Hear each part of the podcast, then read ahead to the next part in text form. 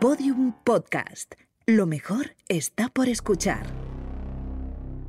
Hay un lugar donde nada pasa inadvertido. Donde cada palabra, Bendito sea el fruto. cada gesto, Yo soy el peligro. cada mirada Y se acerca el invierno. es analizada al milímetro. ¡Tenemos que volver! Ese lugar es secreto. Joder, joder, joder, joder, joder. Pero nosotros podemos acceder a él. La verdad está ahí fuera. Laboratorio de Investigación de Series, con los agentes Aurea Ortiz, Miquel Labastida y David Brieva, en Podium Podcast. ¡Estábamos tomándonos un descanso!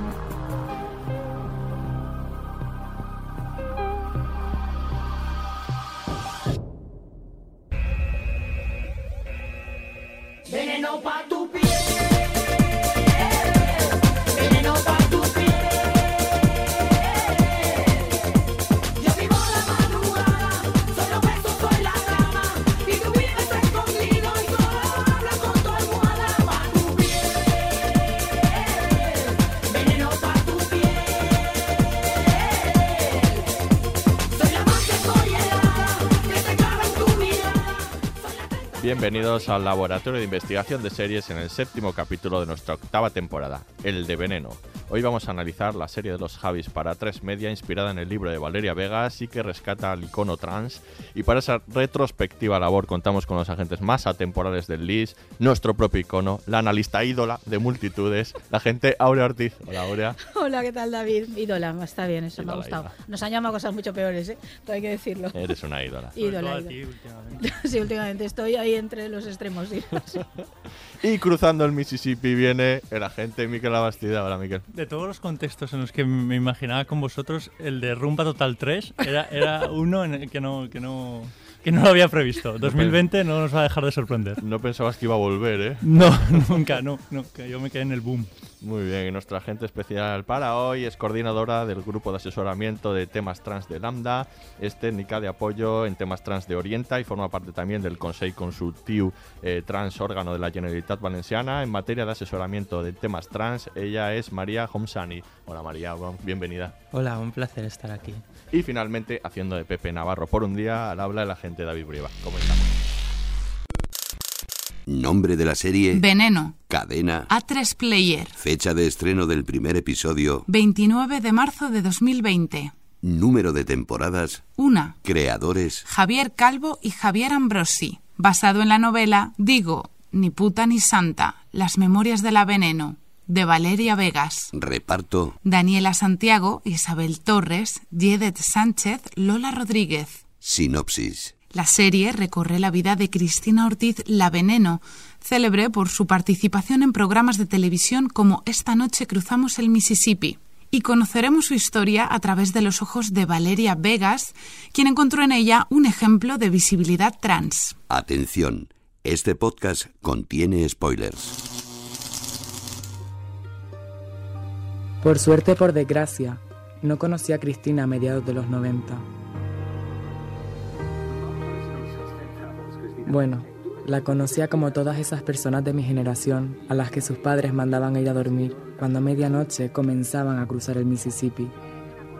Que soy transexual, soy transexual. Prostituta, también. Pero que tengo un par de. Y nos quedábamos con ganas de ver a esa mujer imponente, como venida de otro planeta.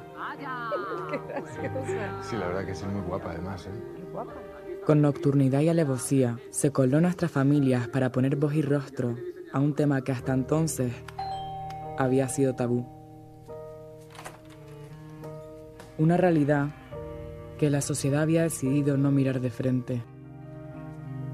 Era obvio que Cristina no era perfecta, pero ¿quién lo era?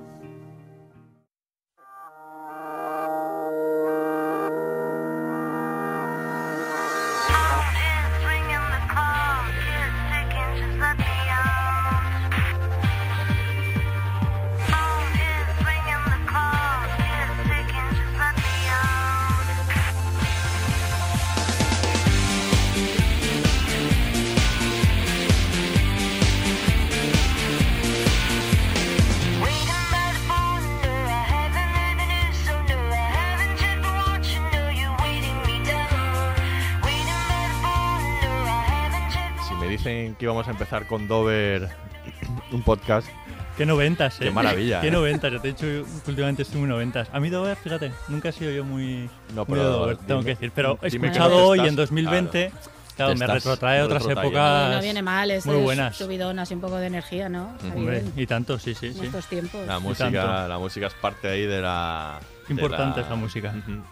De la serie de Veneno y, y también de, en realidad, de las obras normalmente de los Javis. Vamos a hablar un poco de eso al principio.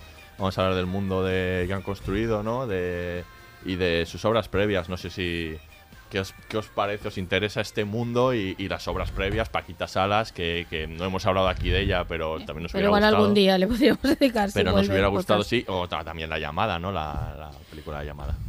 ¿Qué os Yo menos me queda mirando los dos. A, ver quién ha- a mí Paquita Salas me gusta y, la, y debo decir que la llamada no. O sea, la llamada no le pillé yo el punto a la llamada. No es- mm. sí, esta cosa es muy desprejuiciada y esto me gusta mucho. Que esa libertad creativa siempre defenderé, aunque hagan cosas que a mí me gusten menos. Pero es verdad que esa me costó más. Paquita Salas, sí, Paquita Salas me, me parece, me parece original, me parece que ha creado un mundo propio, que tiene, no sé, esa, es muy divertida y luego también tiene mucho fondo, tiene esa parte de contar cosas de mucho calado dramático, un poco aquí en, bueno, en esta serie más porque es todo muy dramático, pero es verdad que hay como un humor o una manera, no sé, como, como contado como con cierta ligereza, ¿no? Que no quita que haya cosas ahí como profundas y, y muy reales, ¿no? Que se juegan y en Paquita Salas sí. Yo en Paquita Salas, decir que la primera temporada me gustó menos y luego las otras ya me convertí en en, en fan En de paqui- Paquita en. Paquiter. En Paquiter. Exacto. No sé, es que, que estaba pensando cómo decirlo, pero no. Paquiter. A mí me parece eh, que han construido un universo eh, muy sorprendente los Javis.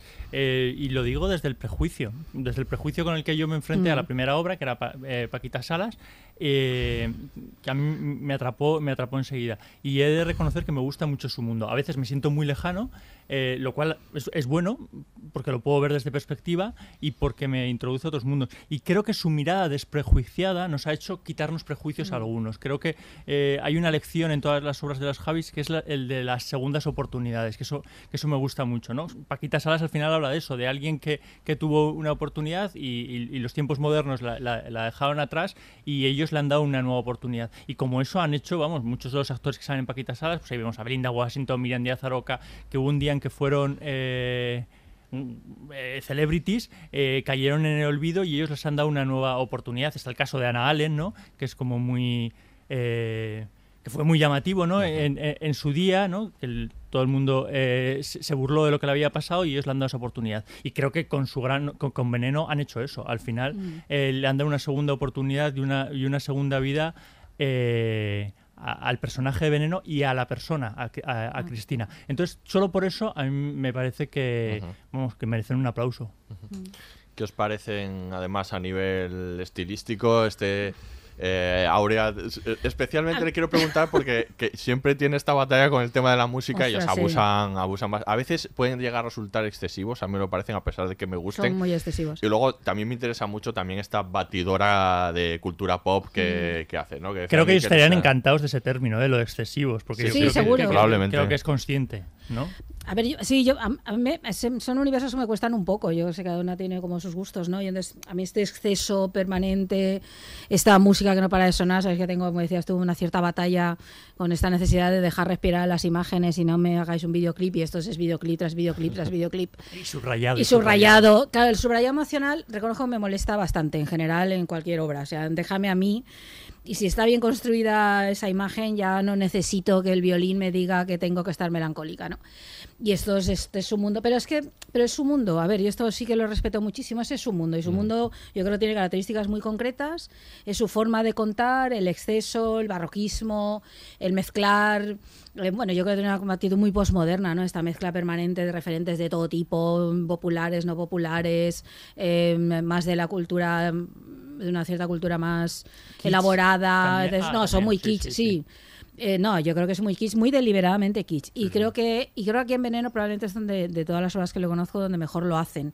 Eh, probablemente, aun, aun teniendo todo ese exceso y que la serie hay ratos que me resultó un poco, desde ese punto de vista estético y Ajá. narrativo, un poco cargante. Era como, uff, o el, pues eso, a veces es, es muy sentimental demasiado, muy esto, muy el marcarte los esto, pero bueno, pero es que es su mundo, ¿no? Es un mundo así como muy muy como de Almodóvar, pero menos punk, porque son otros tiempos. No creo que tenga la carga subversiva que tuvo Almodóvar en su momento, ni, ni en broma, pero creo que deriva mucho ¿no? del mundo que ha creado Almodóvar. Y yo lo respeto mucho, pero reconozco que me cuesta. A mí me cuesta un poco este mundo. Miquel. No, yo eh, es que he entrado, yo entro en su mundo, yo, yo entiendo lo- lo- los problemas que encuentra que encuentra Aurea y a, y a veces, o sea, quiero decir, los detecto, pero nunca me sacan. Eh, eh, he de decir que yo entro en sus historias eh, muy bien, mejor en unas que en otras, entro mejor en Paquita Salas que en, que en La Llamada y he entrado en, en, en Veneno muy bien. Sí, mm, algunos excesos mm, me molestan, les pillo, les veo el truco enseguida, Sí. que eso también me... Pero, en- pero, pero, pero los comprendo, entiendo para qué, para, para qué lo hace. disfrutas, Y los, no sí, nos los, los- sí, los disfruto, sí. En ningún momento me, me, me sacan de la historia, que es, que es algo Ya. que pasa muchas veces con, con- lo dice Aurea, con, con la música, a veces Sí, te sacan de la historia. A estos, como ya les he comprado eh, su, su forma de, de- de hacer, y creo que aparte luego en el conjunto lo arman muy bien, o sea, quiero decir, es que es deliberado desde el principio, y vamos, mira Veneno, o sea, es que Veneno empieza el primer capítulo temazo tras temazo Sí. di- directamente, Sí, sí, y sí. subrayado, y bien de, de- de- de neones, o sea, quiero decir, es que no se ocultan. Entonces, yo entro completamente en esa, en esa forma. Es un, un pop.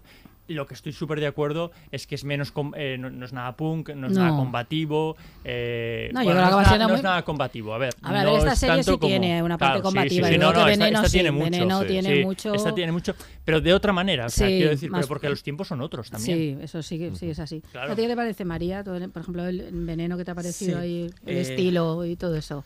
Sí, lo que comentáis estoy completamente de acuerdo y supongo que ahora cuando vayamos desgranando un poco la serie lo iremos comentando.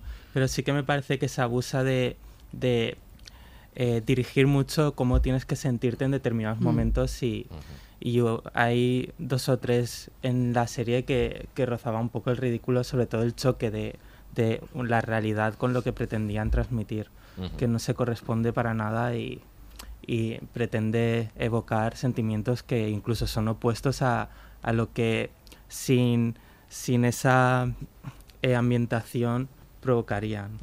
Pero tú, tú eras eh, seguidora de, de los Javis. ¿Te gustaba ¿Habías alguna obra Yo anterior? Paquita solo he Salas visto La o- Llamada. o La llamada. Y bueno, está bien el tema de visibilizar ¿no? las relaciones entre mujeres, pero bueno, tampoco me pareció muy remarcable la película, para ser sincera, Sí, sí. la verdad. Muy Ahí bien. vamos a estar de acuerdo.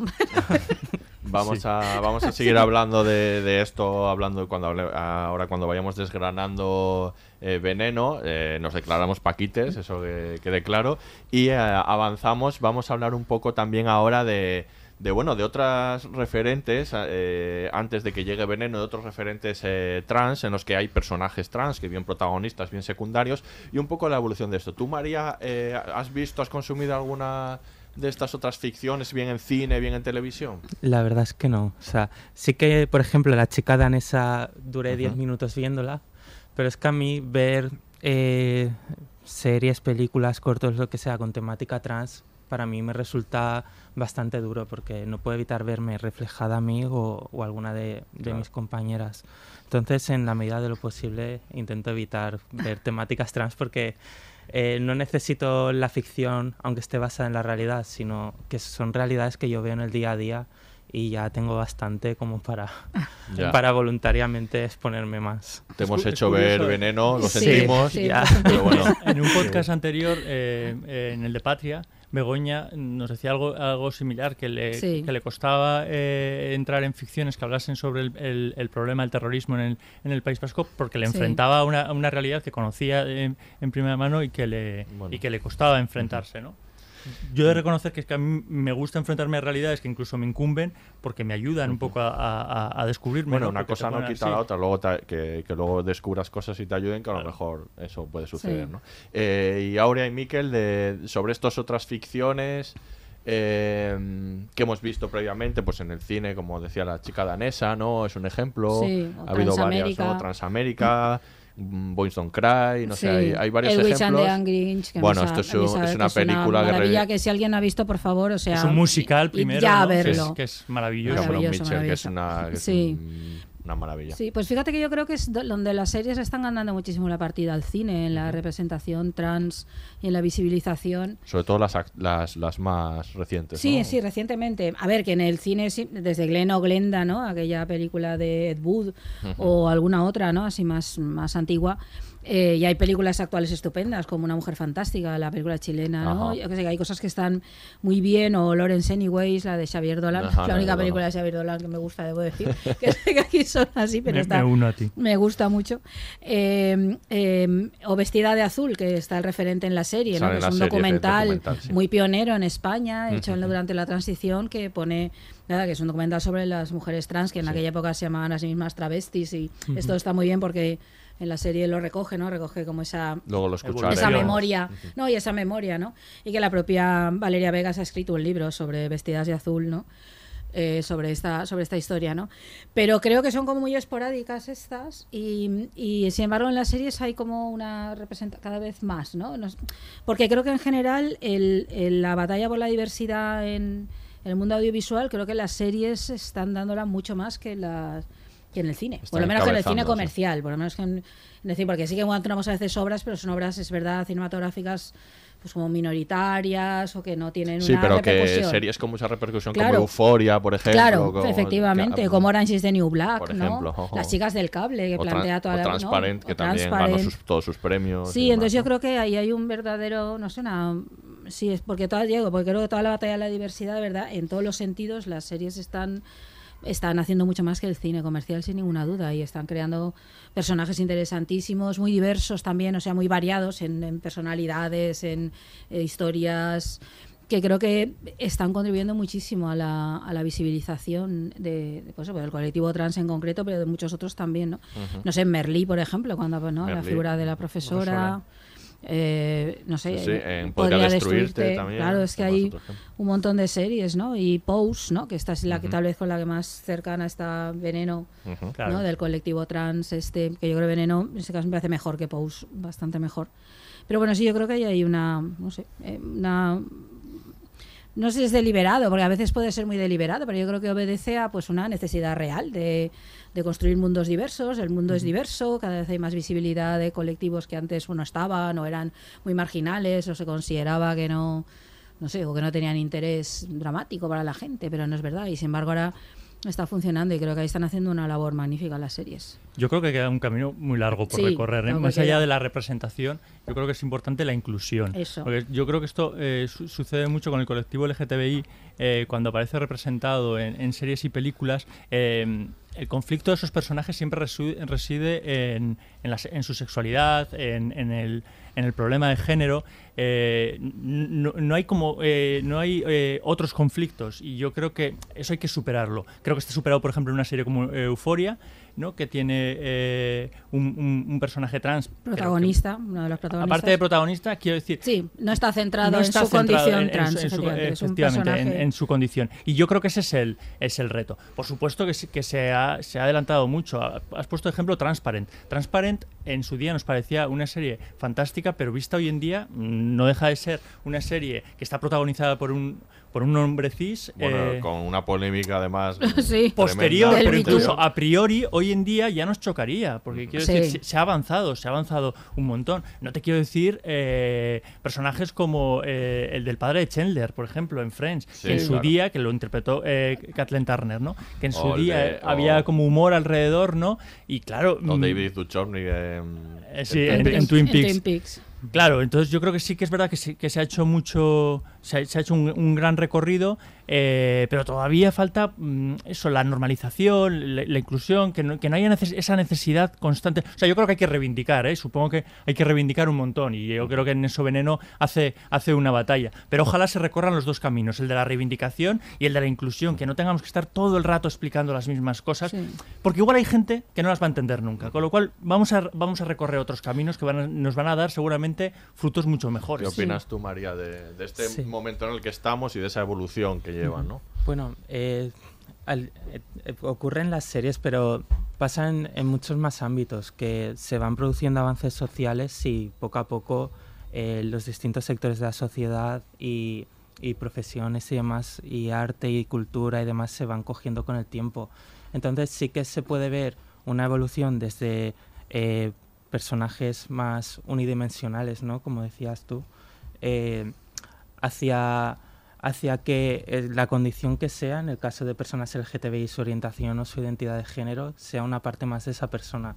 Aún así, he de decir que de vez en cuando a mí me llegan peticiones de, de productoras y demás que quieren eh, información para construir personajes trans y todavía caen mucho en la dramatización, ¿no? Como. Mm. quiero dar una visión realista, pero empieza a contarme sus ideas y se, y se termina cayendo otra vez en lo mismo. Eh, que si el padre le pega, que si la madre no la Claro. acepta, que si bullying en el colegio, que si cuando decide mostrarse tal y como es, en el caso de una mujer trans, cogen y la violan, que después le toca mudarse y dejar su vida atrás. Entonces, es, eh, son, son historias que, que han ocurrido, ¿no? Y aquí tenemos a la Veneno como un ejemplo claro, pero no es la única y además nos encontramos en un momento social en el que tampoco es, es algo común. Normalmente el entorno suele aceptar hoy en día el ser trans, el ser gay, lesbiana, Sí. bi o cualquier otra condición. Bueno, y también tenemos el personaje de Valeria Vegas, que claro, la serie yo creo que es muy inteligente al plantear eso, que es como la otra otra no esa, lo que tú le estabas planteando, ¿no? Esa manera de Claro. bueno, algo normalizado, la familia, no hay conflicto familiar, no hay una serie de cosas, ella eh, no se vive como una mujer y ya está, no se plantea Exacto. otras cuestiones, ¿no? Sí, yo creo que eso eh, sí. La serie, la es- hacer esa comparación es, es muy acertada. De todas formas, al, al centrarse la serie más en la veneno en sí, también se pierden muchos matices de lo que significa ser una persona trans Mm. y una mujer trans en la actualidad, porque yo dudo dudo mucho que, que Valeria, a pesar de haber tenido todo ese apoyo, haber eh, tenido estudios superiores, haberse realizado profesionalmente, no haya pasado por ciertas dificultades también. Mm. Pero bueno, la serie es La Veneno, no Claro. es Claro. Valeria Vegas. Sí, de todas maneras, por lo que comentabas, eh, esto de la visión de, de los creadores o de muchas productoras ¿no? del drama, bueno, bueno, supongo que la parte buena es que preguntan y llaman, ¿no? Quiero decir que esto igual antes, hace un tiempo, no se hubiera planteado y se hubiera construido a lo mejor Sí. unas figuras muy sobre el cliché y no plantearse realmente, ¿no? En- me- no sé, esto me parece que está muy bien, ¿no? Que llamen y Sí. digan, vamos, queremos hacer esto, ayudadnos a hacerlo un poco bien, ¿no? Claro, es algo Esto positivo, bien, pero sí. en mi experiencia terminan haciendo igualmente lo que, quieren, les ¿no? da la gana. caso. O sea que Pues entonces es no vale, así no vale. Es que es muy interesante porque hablando de la representación, que haya otras representaciones, ¿no? Para que quien lo vea Claro. vea que hay otros mundos Ujú. posibles, porque si no al final es como un- un- algo muy cíclico, ¿no? Que siempre se, eh, es- es- es- se cae en la, en la misma en la misma rueda.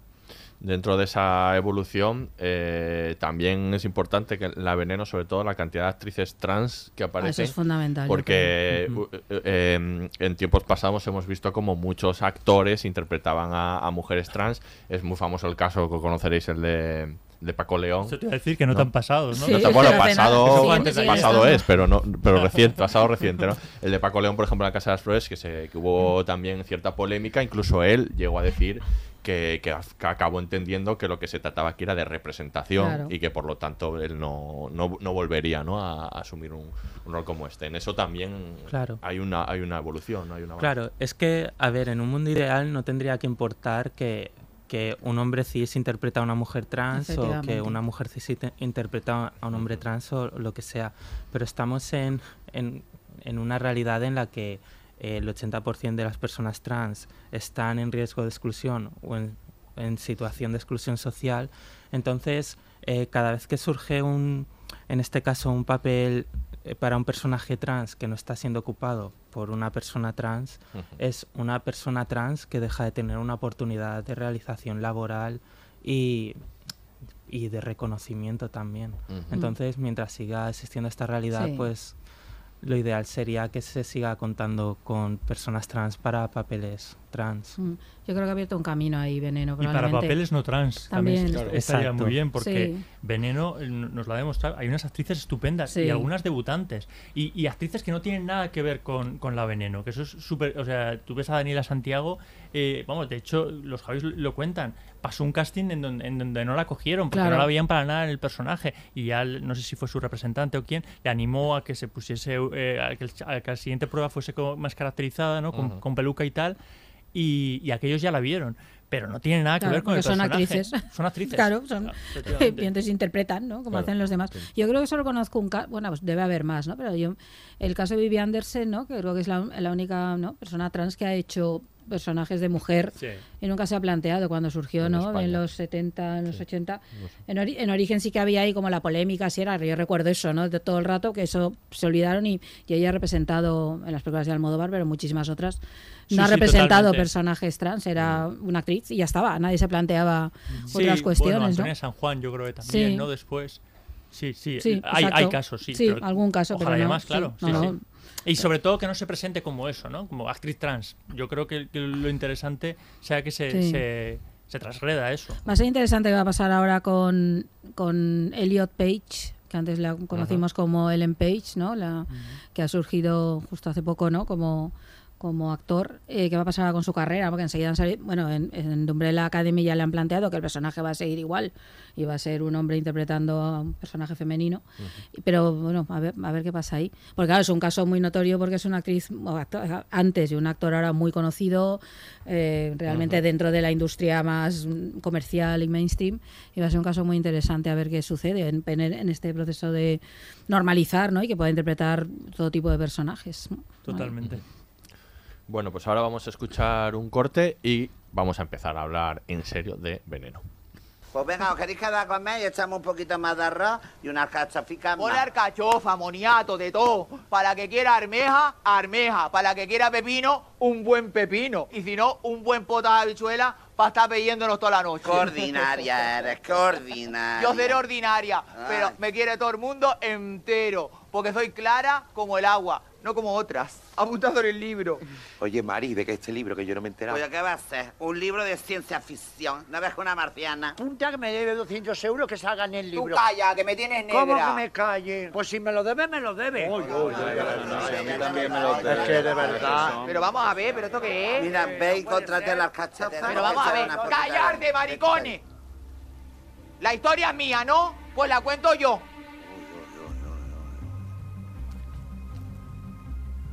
Yo nací el 19 de marzo de 1964. La noche de San José, bajo el canto de una serenata. Bueno, pues ya está. Hasta aquí. Se ha venido. Nací cuando tocaban las 12 de la noche. Nada más nacer, mi abuela fue a lavarme y se quedó asombrada con mi mirada, como si me ocurriera algo. Tenía los ojos muy abiertos, muy brillantes, y dijo, Este niño está destinado a conquistar con la mirada. algo que siempre ha sido fundamental en mí.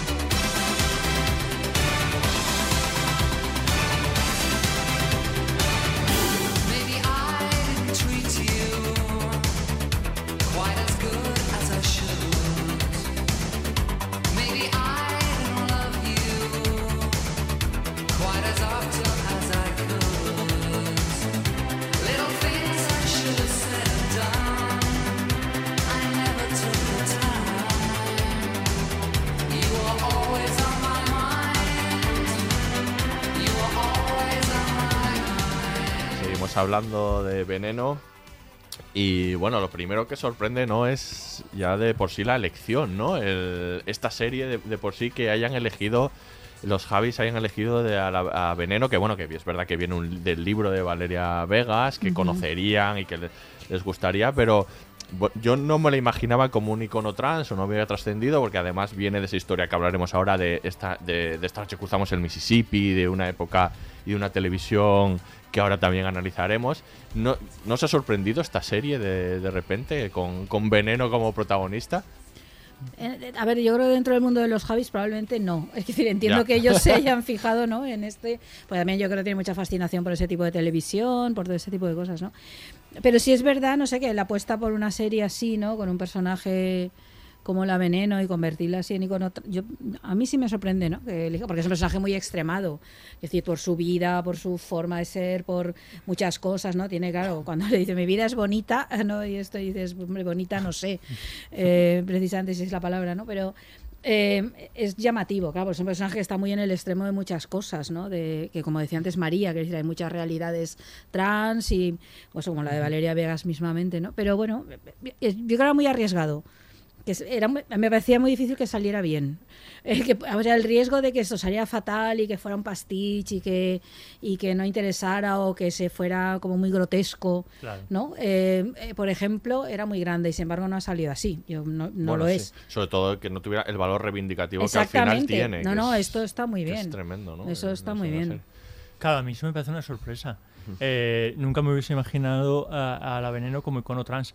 Creo que ella nunca se hubiese imaginado a ella misma como icono trans y mucha gente no, no habíamos caído en, en, es- en- en- en- en esta realidad y eso está muy bien contado. Claro. Yo al, principio, efectivamente, cuando lo leí creía que iba a ser una serie grotesca. Sí. Mm, contando, claro, contando la vida de la Veneno que yo conocía, que la vida de la Veneno que yo conocía era la- su representación Claro, televisiva. es- Claro. que ese es el quid de la Súper limitada, claro. Mi- Lo que yo conocía era súper, súper limitado. Yo no había leído el libro de, de Valeria Vegas. Entonces, claro, hay toda una historia detrás y hay un montón de historias alrededor, que yo creo que eso es lo, lo- lo bonito de la serie, que cuenta un montón de historias. Que tú antes eh, decías lo de la historia de Valeria y que es una pena que no haya podido profundizar. Bueno, de hecho, ellos están trabajando en una segunda temporada sin, sin veneno, porque han, han descubierto que hay un montón de historias que son muy interesadas y muy dignas de ser, de ser contadas. Y yo creo que puede, puede haber abierto un, un camino muy interesante.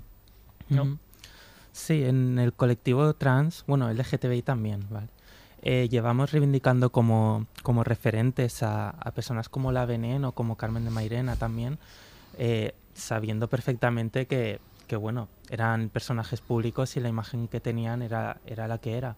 Pero sin embargo, es que venimos eh, de, de unos tiempos ¿no? en los que vivieron ambas que eh, ser una mujer trans implicaba dejarlo atrás todo y empezar una nueva vida de cero, sin que te conociera nadie. Entonces las que tenían suerte, que básicamente suerte, las que tenían dinero más bien, pues Eso es. operaban, se hacían de todo y vivían una vida en secreto. Si no tenías dinero, pues al Parque del Oeste en Madrid o, o a otros sitios como hay a lo largo de toda España. Entonces, eh, esta serie lo que tiene es. eh, da, da a ver por qué son iconos, porque eh, no fueron mujeres unidimensionales, es. sino que, como se llama la propia biografía, ¿no? Ni, ni puta ni santa era. Mm. Efectivamente, son eh, mujeres con muchas sombras, pero son mujeres que se visibilizaron eh, dentro de un mundo que las marginalizaba completamente. Y estamos hablando de exponer pues sus miserias, ¿no? Como eh, para hacerse un hueco en, en la esfera pública tenían que pues mostrarse de una manera eh, degradante. ¿Qué pasa? Que son quienes dieron los primeros pasos de cara a, a decirle al mundo que existíamos y que somos algo más que, que prostitutas o que, o que vedettes, o, Ujú. ¿no? que desafortunadamente sigue habiendo muchas. ¿no? Aquí en Valencia sabemos que hay más de 150 mujeres trans trabajadoras del sexo, pero también sabemos que hay muchas ingenieras, hay muchas camareras, eh, hay, hay muchas mujeres y muchas personas trans en todos los ámbitos profesionales y en la estructura social. Eso es lo que nos ha servido y por qué son referentes para, para nuestro colectivo. Sí, la verdad es que bueno, el, el potencial también está. Y es verdad que hay una escena que es el corte que primero que hemos escuchado de, de Valeria cuando es pequeña, que se asoma y ve, en el, ve el Mississippi, ¿no? Y entonces, bueno, pues en ese sentido también como referente, claro, no, exis- si no existían referentes, por lo menos ver en la televisión Claro. a alguien que es como tú, ¿no? Pues eso también importa mucho, ¿no? Y, y en este caso, el personaje de Valeria sirve para eso, que en un principio, cuando construyeron la serie, no estaba ese personaje, ¿no? Era más la vida de la veneno, como decía Miguel antes, ¿no? Y que, y que luego se fueron dando cuenta a través del libro que también que, que ese personaje debería estar, ¿no? ¿Qué os parece esta incorporación del personaje y la relación que, que- que tiene con la veneno y su importancia también en la serie, ¿no? Yo creo que lo ha enriquecido mucho el hecho de que esté Valeria, ¿no? Como Yo creo que es un acierto. Es que yo creo que sin eso no hay serie. Yo- No, igual no estaríamos hablando de ella. No sé cómo explicar. Yo creo O que. igual sí, otra serie. Sí, sería otra, pero yo. Sí, pero. Posiblemente peor. Posiblemente. Es que es muy interesante. Es que, claro, porque, porque está la parte. Nosotros vemos a Valeria, tal como nos la Perdón, a, a la veneno, tal como nos la cuentan los Javis. Pero también la vemos a través de los ojos de Valeria. Entonces es importantísimo ese personaje para, para los espectadores, porque ejerce como de intermediación ahí. Y, y todo el descubrimiento que ella va haciendo, la forma en que le fascina, la forma en que, no sé, en que se relaciona con ella, nos permite relacionarnos con, con el veneno, porque insisto, es un personaje muy extremado, con el que a veces es muy difícil empatizar, eh, no por trans, sino por sus características, por su, no sé, por su forma de ver el mundo, por lo dura que es a veces, lo injusta que es, lo, muchísimas cosas, ¿no? Que hay veces que te cae muy mal, que dices, pero hombre, te estás portando fatal, ¿no? Y yo, y yo creo que, claro, esa, esa complejidad de la veneno, de ser las luces y las sombras que ella tiene, nos ayuda muchísimo al personaje de Valeria y ayuda más a contextualizar muy bien también en la época, no sé, en el, el ver las diferencias ¿no? entre los dos personajes y las dos vidas ¿no? de cada una de ellas y ver con que aunque tienen vidas muy distintas ¿no? y probablemente intereses muy distintos en su mundo, hay algo que las conecta. No sé, es- a mí me parece esencial y creo que ahí es donde está bien construida la serie, en, en la relación de ambas. Creo que el personaje de, de- de Valeria es, es central. Me parece a mí para, para, para entender la serie y para que tenga todo este valor para trascender más allá de la propia historia de la veneno, o sea, de ser algo que está hablando de, de una realidad compleja, pues como todas, y con muchas caras, y no sé, me parece... Sí, porque además está claro, es como dos modos es de verlo. Está el modo de ver eh, a una persona trans del Mississippi, de la televisión espectáculo, de, de la galería de monstruos esa que era el, el Mississippi y demás, dicho en términos, ¿me entendéis? Lo que Sí, estoy sí, planteando, ¿no? eh, Que es lo sí, que sí, hace, sacar que- gente así, exponerla ahí, hacer, sí. exponerla ahí, lanzarla y luego olvidarla, ¿no? Esa, esa parte, ¿no? Esa es una manera y luego está, claro, otros modos. El, el libro de Valeria, el, el- la, profes- la relación con la profesora, el modo como eso se coge de otro modo, me parece importantísimo. Y creo que dramáticamente ahí la serie es donde está, me parece que, vamos, un acierto completamente. Sí. Es que el- eh, es un acierto y luego el propio personaje de Valeria eh, es que tiene muchas caras, Sí. da mucho de sí. Valeria no, no juzga la veneno, que eso, Eso es algo que me, eso es. que me encanta, ¿no? Que siempre trata de comprender, bueno, muchas veces la comprende y entonces nos lo explica, nos, nos lo explica a nosotros. Y, él, y lo explica al resto de personajes, que hay muchas veces que, los personajes no entienden el comportamiento de, de, de Veneno y ella es la que de alguna manera eh, sirve de mediadora con el espectador y con otros y con otros personajes. Y yo creo que, que en eso es verdad que la, la serie ha, ha ganado enteros, o sea, totalmente. Sin Valeria, eh, esta serie hubiera sido simplemente, pues, eh, me da, por muy bien que lo hubieran hecho, el, el representar todas esas dimensiones que componen a la veneno, me da que hubiera sido una serie eh, que se podría haber definido como un desfile de frikis. Sí, eso es. El introducir a este personaje lo que hace es ver cómo, cómo dos, dos mujeres que parten del mismo punto, hacia dónde les lleva la vida en base al apoyo que reciben de su entorno Mm. y en base a, a cómo van construyendo esa vida teniendo ese apoyo. Entonces, eh, es, es muy común que, que mujeres trans más mayores, ¿no? Y yo me incluyo con, con chicas que son más jovencitas, que, que las acojamos, ¿no? Porque eh, lo que une a Valeria y a la Veneno es la vivencia trans en Ujú. sí, porque son personas completamente diferentes y, y con distintos valores morales, visiones del mundo y demás. Entonces, eh, lo, que, lo que hace eh, representar a Valeria en la serie es ver cómo el, el hecho de ser una, una persona trans, una mujer trans, de por sí no es lo que genera la miseria, sino es el abandono o el rechazo que se produce hacia, hacia las personas trans. Entonces me parece que, que sin Valeria no hubiera habido serie. Mm, Sí, lo creo. dentro y fuera de la trama, porque fuera también eh, por entrevistas ha sido primordial para, para los Javis lo que les ha ayudado, lo que les ha aportado. eh, y, y ella aparte está muy, a- muy agradecida a la receptividad que ha tenido por parte de, de los Javis a incluir también historias, a incluir personajes. Ella contaba, por ejemplo, el caso de Juan y Ruiz, que es una de las amigas de, Sí. de Veneno, que contaba que había tenido una experiencia muy negativa en, en- en televisión. No, no sé exactamente bien, pero me imagino pues dentro de un, de un programa pues tipo el Mississippi, Parle Vosté, donde es, mm, pues eso se, se hacía todo en tono eh, grotesco y humillante seguramente, y que esto había sido para ella como una, una oportunidad ¿no? de, apa- de aparecer en- dentro de un mm, personaje digno y sobre todo de un producto súper digno. Y yo creo que en, que en ese sentido Valeria les ha aportado un montón de ideas y les ha abierto un montón de puertas, más Sí. allá de la veneno. Sí, ayudando a construir es- esa comunidad que es tan importante que vemos como cuando Valeria llega y por fin la acogen ¿no? en su casa y aparece toda esa comunidad ¿no? de, de trans que, que muchas lo conforman, pues eso, a actrices que no eran actrices, pero que son sus papeles noveles y otros, y que muestra muy bien ese, ese mundo de apoyos ¿no? entre ellas, ¿no? que está muy bien. Yo creo que eso es una de las riquezas de la serie y que es bastante importante, Sí. ¿no? Bueno, y luego cumple, yo creo que, claro, el papel que cumple en las series en general, que no solo respecto a las personas trans, sino en general, claro, que te permiten, pues eso, eh, empatizar con gente que a priori puede estar muy lejos de ti. Por ejemplo, a mí me, me sorprendía eh, cuando, eh, creo que es el último capítulo, lo dice, bueno, está desde el principio, pero lo dice como tal, dice, yo tenía mi, mi, mi la habitación forrada de pósters de la veneno.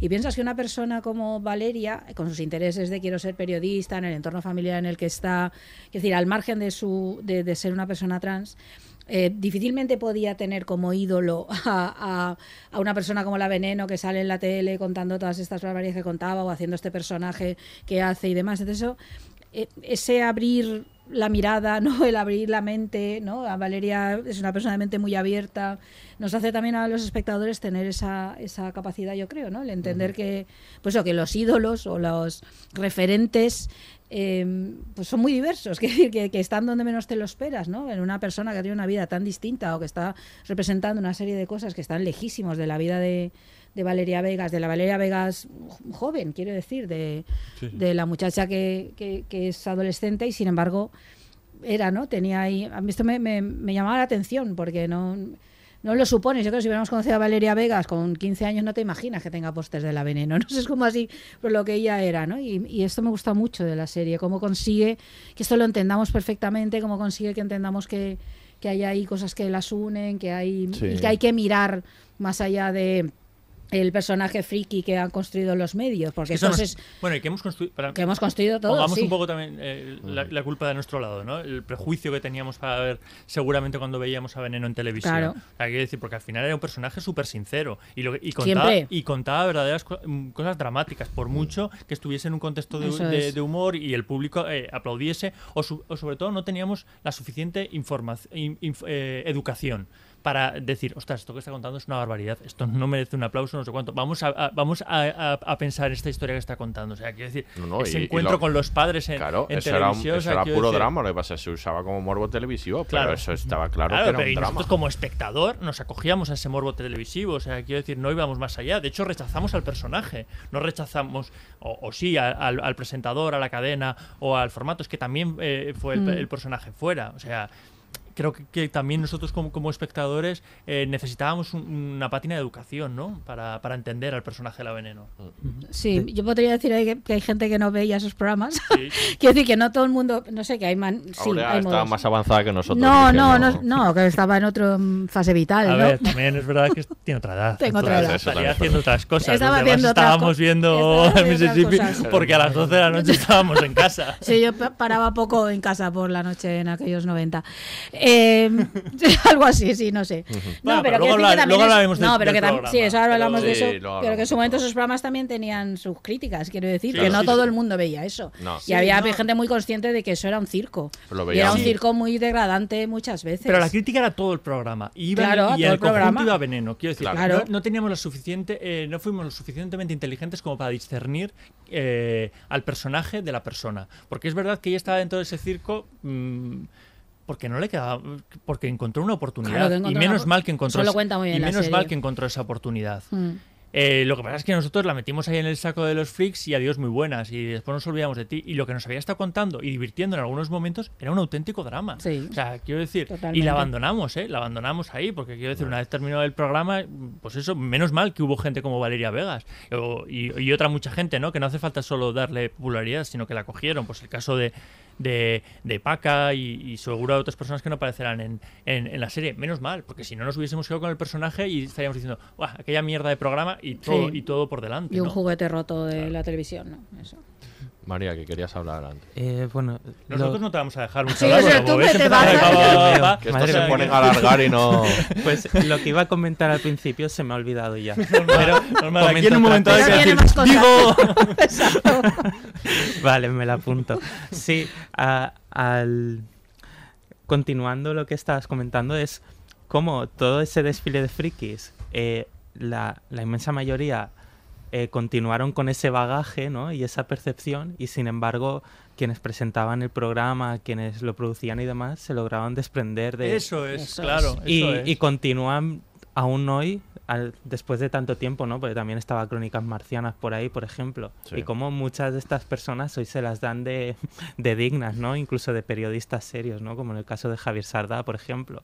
Que era, eh, es como, eh, tío, parece de mentira que, Eso es. que después de la miseria que has causado y tú has sido partícipe de ella, que ahora pretendas que, que dejemos todo eso atrás. Ujú. y- Pero la propia serie juega un papel ambivalente ahí, porque claro, ahí sale Sí. luego el propio Pepe Navarro haciendo un guiño al Exacto. espectador ahí de policía cuando están desmontando el Mississippi. Que es un poco. Hay, hay una mirada como sí crítica, pero tampoco acaban de. Exacto. Entonces es llamativo que los propios Javis tengan esa mirada como ambivalente, de saber, Sí. somos conscientes de que esto era un desfile y que estaban aprovechándose de, Ujú. pues de gente con vidas muy complicadas, como esta mujer, como la Veneno.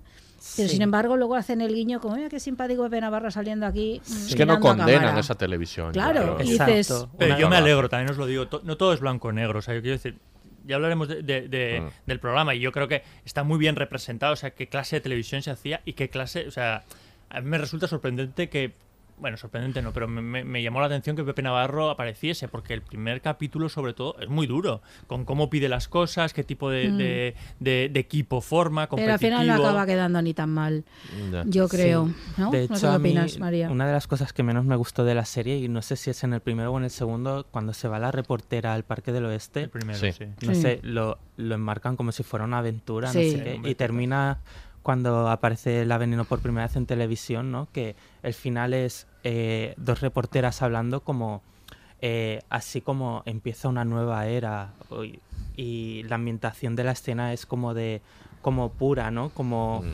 ahora eh, empieza lo bueno, no sé qué, pero lo hacen de una forma que es, eh, no, o sea, habéis ido a, a una zona donde eh, mujeres trans no tienen más remedio que Exacto. prostituirse para ponerse un plato en la mesa y, y vais a, y la habéis cogido y la vais a explotar y, y de hecho, como terminó pasando, la, la vais a terminar hundiendo. Entonces no, no, no enmarquéis el programa de esta manera, no, no limpiéis el, el, Sí. Sí, esa el parte juego le da. sucio. Yo creo que responde a esa fascinación por ese tipo de programas. Hay una Sí, cosa yo como muy sí. frívola ahí. Sí. eh, que la serie, que, que es muy propio bueno, del mundo de los Javis como Sí. tal, y más gente que está en esa lógica hoy en día, ¿no?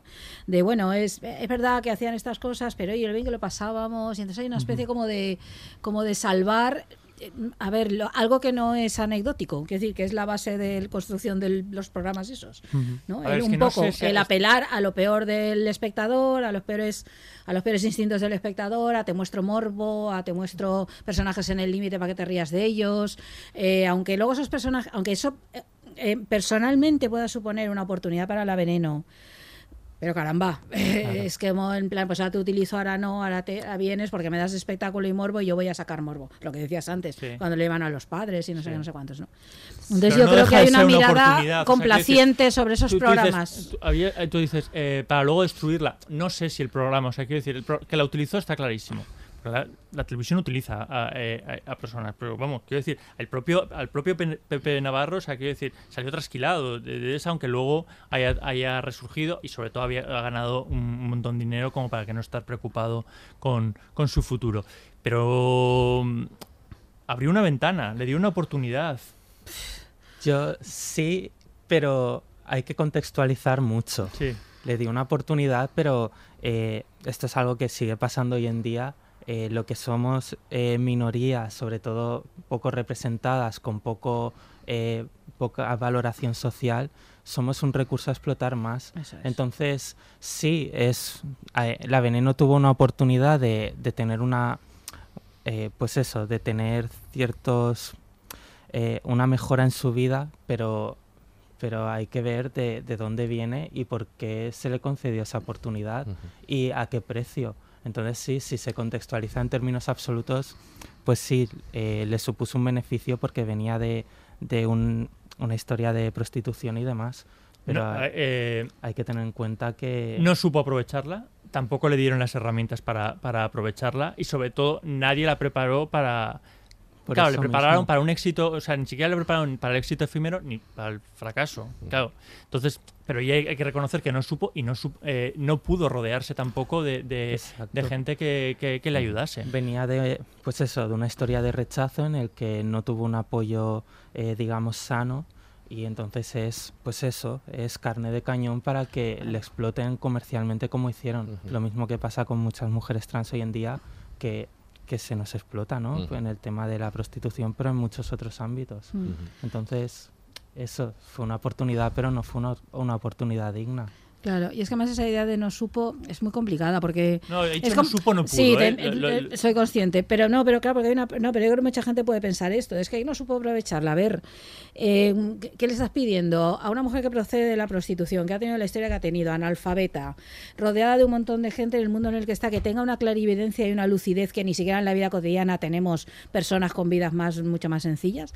Claro, es como suponer que, que- que va, a tener, que va a tener la No, capacidad... claro, claro, es como... Entonces ahí la, claro, la cadena gana por goleada, cualquiera, y, encima cuando está en un entramado donde todo el mundo, claro, está por una parte, qué estupenda eres, qué guapa eres, qué bien lo haces, que no sé qué, mientras les sirve como éxito, ¿no? Como le- les produce éxito, les, les rentabiliza en el términos que sea. Sí. Y luego que a alguien le importa de verdad que fuera prostituta o que tuviera esos problemas que tenía, que fuera analfabeta, a alguien se le ocurrió enseñarla a leer, yo qué sé, es como... Pero yo creo que más, así, ¿no? que ma- que lo que es- tratan de exponer también los Javis es que más allá de la oportunidad o no que suponga para ella personalmente, es que la personas. claro es que el- lo que construye esta televisión con todo sin proponérselo es un referente, o sea, Sí, sí, claro. es, es el, el- el altavoz. ¿no? Sin duda. Y que sin ese tipo de programas, pues a lo mejor no hubiera sucedido, aunque no fuera desde luego su intención construir un referente ni un icono. Pero que esto sucede. Entonces, pues bueno, yo creo que por eso ellos aprecian este tipo de televisión también. ¿eh? Yo creo que po- porque está claro que en su visión no es, no es condenatoria, como, como estamos diciendo, ¿no? De, de- de estos tipos de programas. Y en general, ellos no, no los condenan, ¿no? Este tipo de, de televisión. No, ni la que les- propia Valeria Vegas, les en- gusta, en, ni- en sus ni libros, ni muchas cosas que hacen, ni nada de esto tampoco. La, la- la real, digo, la, Sí, sí, no la la eso, serie, es que yo creo que no todo es blanco O sea, y negro. claro, o sea, es que es, que es- es- es- es muy es complicado. complejo, yo entiendo sí. que, que el contexto es muy complicado y, y- y visto desde fuera. Pero quiero decir, es que la televisión es demoledora para todo el mundo. Sí, es, una que máquina de triturar Es una personas. máquina Sí, de sí, triturar sí. personas. O sea, es que es así. Pero en general el éxito, o sea, ya no solo la televisión, es que mm, el mundo de la música, el mundo del cine, cuando se llega a unos niveles de, de éxito, luego conocemos un montón de juguetes rotos en, en otros contextos. O sea, quiero decir, eh, lo que pasa es que hay gente que de repente tiene una red donde caer y otra gente que no tiene Ya, una red no donde caer. y veneno no, pero claro, es que claro, yo a, eh, a mí me asombra, por ejemplo, me asombraba, ahora gracias a esta serie no me asombró tanto, el tipo de relaciones sentimentales que establecía, que establecía Veneno. Me parecía la, le- la leche. Pero Mm. claro, hay- hay un, un momento de, de- O sea, yo decía, otra vez, de verdad, ¿en serio? ¿Te, te, te- te vas a ir con ese capullo? Efectivamente. O sea, me, me parecía la hostia. O sea, sí. Pero, pero claro, hay un momento de, de esto que dice eh, que, que establece que no tenía otras oportunidades y que sobre todo necesita, estaba necesitada de cariño. Entonces, cualquier o, o es que tampoco sabía lo que, que existían otro tipo de relaciones que no fuesen tóxicas. Entonces, claro, eso me parece eso claro, es que hay que comprender, hay que comprender muchas cosas Ujú. y es que ya lo, lo tuvo muy difícil porque hubo mucha gente que, se, que, que también se aprovechó y que no era de la televisión, que eso también es importante. Claro, claro, sí. Que no era que no era solo de la televisión. Sí, sí. Entonces, al final es que es una. Y está en una sociedad de mierda, las cosas como son. O sea, seguramente el programa podía ser de mierda, pero es que la propia sociedad era de mierda. Porque hubo mucha gente que se aprovechó de su éxito, de su personaje. La televisión, al final, muchas veces representa lo que hay fuera. O sea, quiero decir, el, Hmm. el- el Mississippi representa una época, ¿eh? Representa, Sí. representa unos 90 canallas, eh, mm, donde nos creíamos que todo, que todo era posible. Que todo valía. Que todo valía, efectivamente, como una pisonadora. No sé. Sí. No, es que no, estaba, sí, es que es todo blanco, No, todo es no- blanco-negro. no quiero te- decir, claro, yo siempre yo- existen otras cosas a la vez. Tú- puedes tengo una- elegir. yo no tengo una defensa férrea del, Sí. del- de- del programa. Pero tampoco tengo un- una, una crítica tan tan tan clara. ¿eh? Yo quiero decir, comprendo un poco lo, no, que, ver, lo que hacen hay que- los cuando hay Javis. un programa de ese tipo, obviamente hay un montón de personas viéndolo. Y esta es la otra parte siempre. Hay, es decir, puede haber gente, unas con escrúpulos y otras con menos y más, pues en el programa supongo que habría de todo un poco, eh, que deciden hacer un programa de este tipo y utilizar gente y ir buscando, vete allá a ver si encuentras a alguien muy tirado que me pueda servir para el programa. ¿no? Lo que decía María, es verdad que es toda esa parte de la periodista buscando, que parece la reportera intrépida y no sé qué, encontrado y tal, y dice, perdona, esto que estás haciendo lo que es, vale. Eso está. Y es verdad que luego hay millones de personas viéndolo, con lo cual sí que habla de nuestra sociedad, claro que habla. Eh, pero bueno, este es un debate inmenso que Sí, supongo que es para otro lugar, esta de eh, cómo va esa interacción, porque a lo mejor si se dejaran de ofrecer aún según qué cosas, tampoco al igual la gente las demandaría. Es muy complejo. Yo que efectivamente no es blanco-negro y requiere muchas cosas ahí. Pero bueno.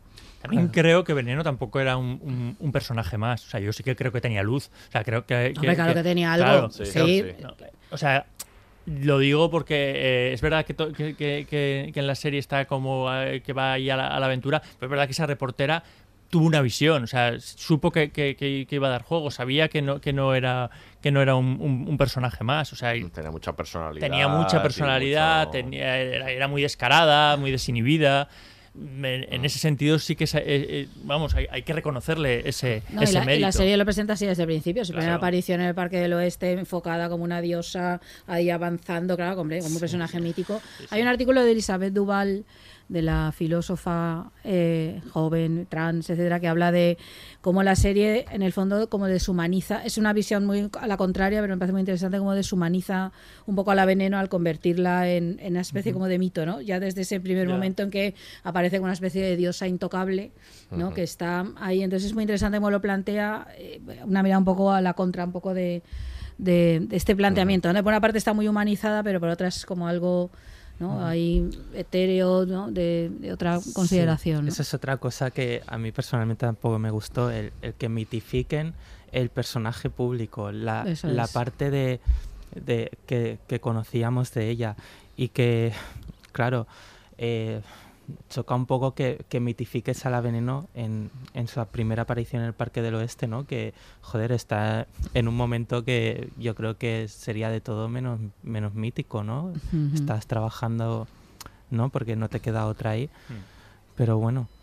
Y después con una cosa que quería añadir también con el tema de las relaciones sentimentales continuamente, también hay que ver la relación que tenía con su madre y que parece que esa relación que tenía con su madre es la que usaba como como eh, como punto de partida para a la hora de comparar eh, el resto, ¿no? Y de hecho eh, con el que con, cuando le mete al perro en el microondas, por ej- Está fuerte que esto, sí. es como después el consejo que le da una compañera es eh, quédate con él porque a nosotras no nos van a querer.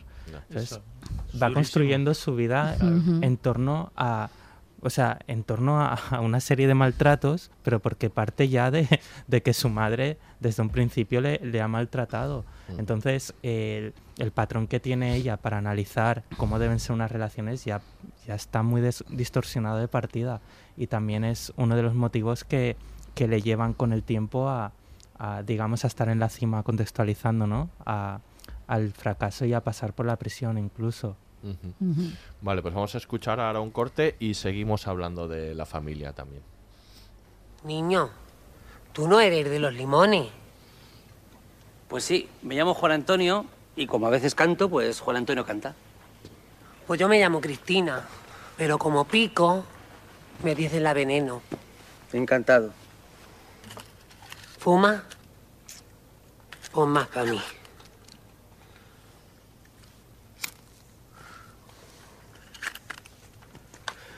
Oye, niño. ¿Y por qué te tiran tomate? Pues porque quiero cantar mis canciones.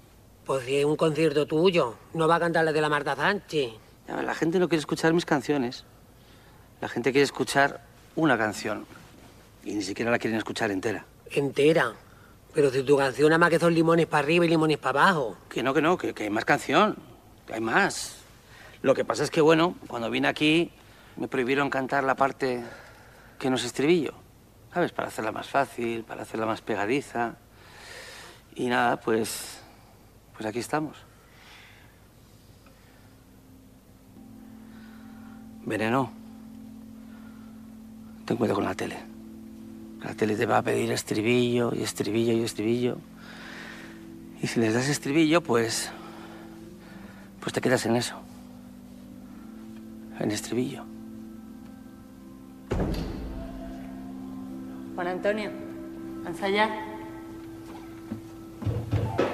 ¡Ahí vamos!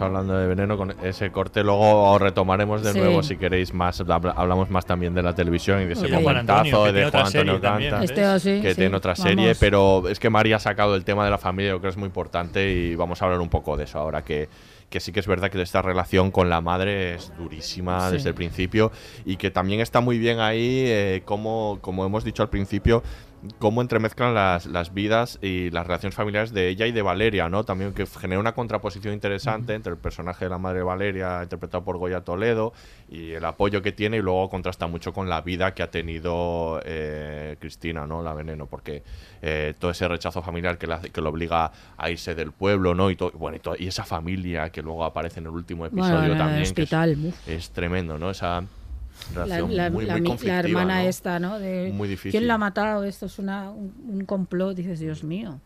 Es tremendo, tremendo. No sé, toda esa parte es que es. Uf, sí.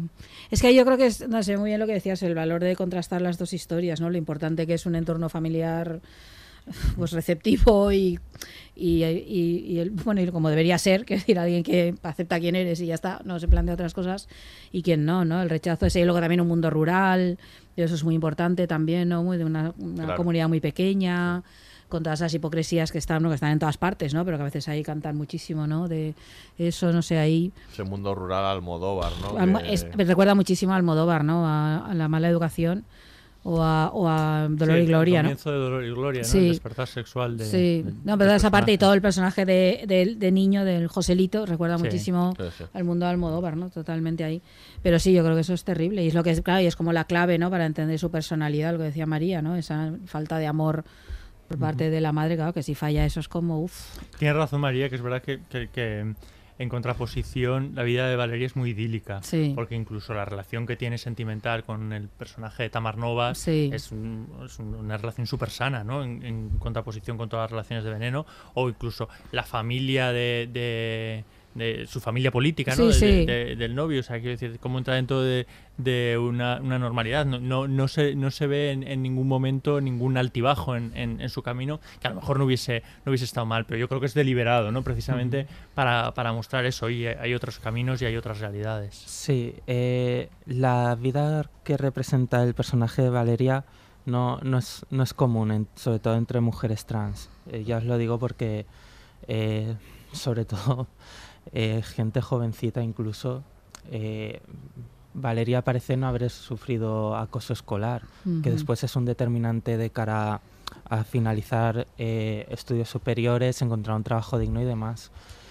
Eh, lo que sí que eh, hubiera pasado es que en el caso vemos que la madre de Valeria la acepta. Mm. En- ese es uno de los momentos claves, porque lo más importante a la hora de, de expresar, expresarte tal y como eres cuando eres una persona trans es el apoyo familiar. Si en ese momento su madre le, le hubiera echado de casa, Valeria hubiera acabado en el Parque del Oeste también. Mm. Es, Es una condena directa. Ahí la Sí. hubiese- la hubiese condenado. Exacto. Mm. El bullying empieza en la propia familia. o sea, y historias como, pues, como la, la de la veneno ya no son tan comunes, pero eh, hay más capas, ¿no? Está el entorno familiar, el entorno educativo, el entorno social, y con que falle una de esas etapas ya te va a poner muchas trabas de cara al futuro. Y eh, cuando hablamos de mujeres trans, en muchas ocasiones implica pues dedicarte al trabajo sexual. Entonces, eh, la vida de Valeria, pues sí, es muy idílica, como dices, pero eh, yo creo que no es muy representativa de la realidad. Incluso a las que hemos tenido eh, suerte y hemos sido afortunadas, hemos tenido muchas más dificultades de las que eh, tiene Valeria, que prácticamente es, es ninguna, ¿no? Es más el miedo previo a contarlo y, y poco más, Mm. no se refleja mucho más. ¿Y crees que eso es, es- es bueno? Quiero decir, porque por una parte está eh, el- que una serie pueda contar algo más realista, Ujú. ¿no? Y plantear, bueno, hay muchas dificultades y tal, o que o es bueno que no sé que también plantee la decir mira voy a contar una historia en la cual mira no hay trabas alguien puede una persona trans puede vivir una vida Claro. sin necesidad sin encontrar rechazo constantemente no ¿crees que es bueno en términos para la representación o, o eso, Sí. o cómo? Sí, Esa no, idealización. no- en todo caso no sería malo, porque eh, los medios de comunicación también crean realidades. Entonces, el mostrar una, una chica trans que desde que comienza su proceso tiene una vida normal, ¿no? Digamos, porque también tiene las dificultades. No, no se centran mucho en ello, pero sí que hay un momento de tensión con, con la familia de su pareja con el tema de qué pena que no puedas Eso tener es. hijos, ¿no? Entonces, cosas como estas pueden ser mucho más comunes o, o darse en situaciones que generan un conflicto más grande.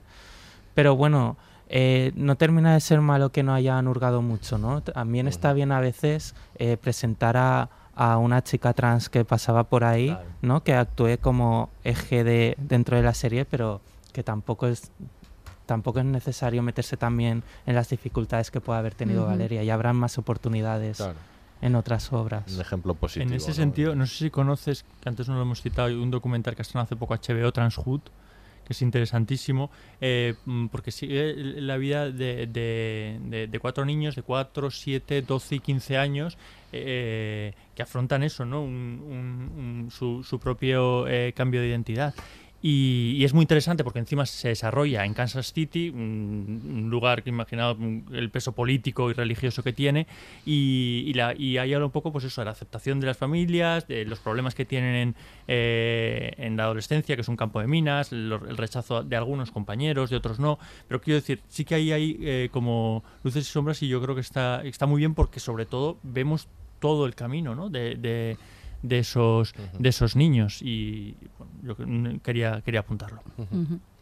Siguiendo un poco con lo de la familia, que vemos, por ejemplo, en el personaje de, de Cristina es que ya está buscando hasta el final prácticamente la aceptación de su madre, ¿no? En Mm. todas las, todos esos intentos que son tan duros en el programa y demás, lo que ella busca al final es una aceptación, ¿no? Que, Hasta con un autógrafo de que Sara no- Montiel. o sea, Claro, quiero sí, ella- hay claro, la sí, oportunidad está- de repente sí. y ni siquiera con eso lo Y ni con consigue. eso, sí. Sí. Y al final la, la traición. No, y él le hace ahí, no, tampoco darse cuenta de la gente que la quiere de verdad, ¿no? De rechazar a Paca y de traicionarla de esa manera, ¿no? Y decir, hombre, pero ¿cómo le haces Sí. esto si esta mujer es.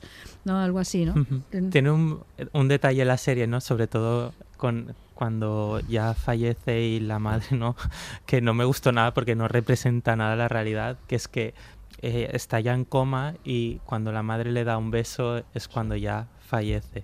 O sea, Ah, me parece Sí. ciencia ficción completamente después del rechazo absoluto que ha tenido.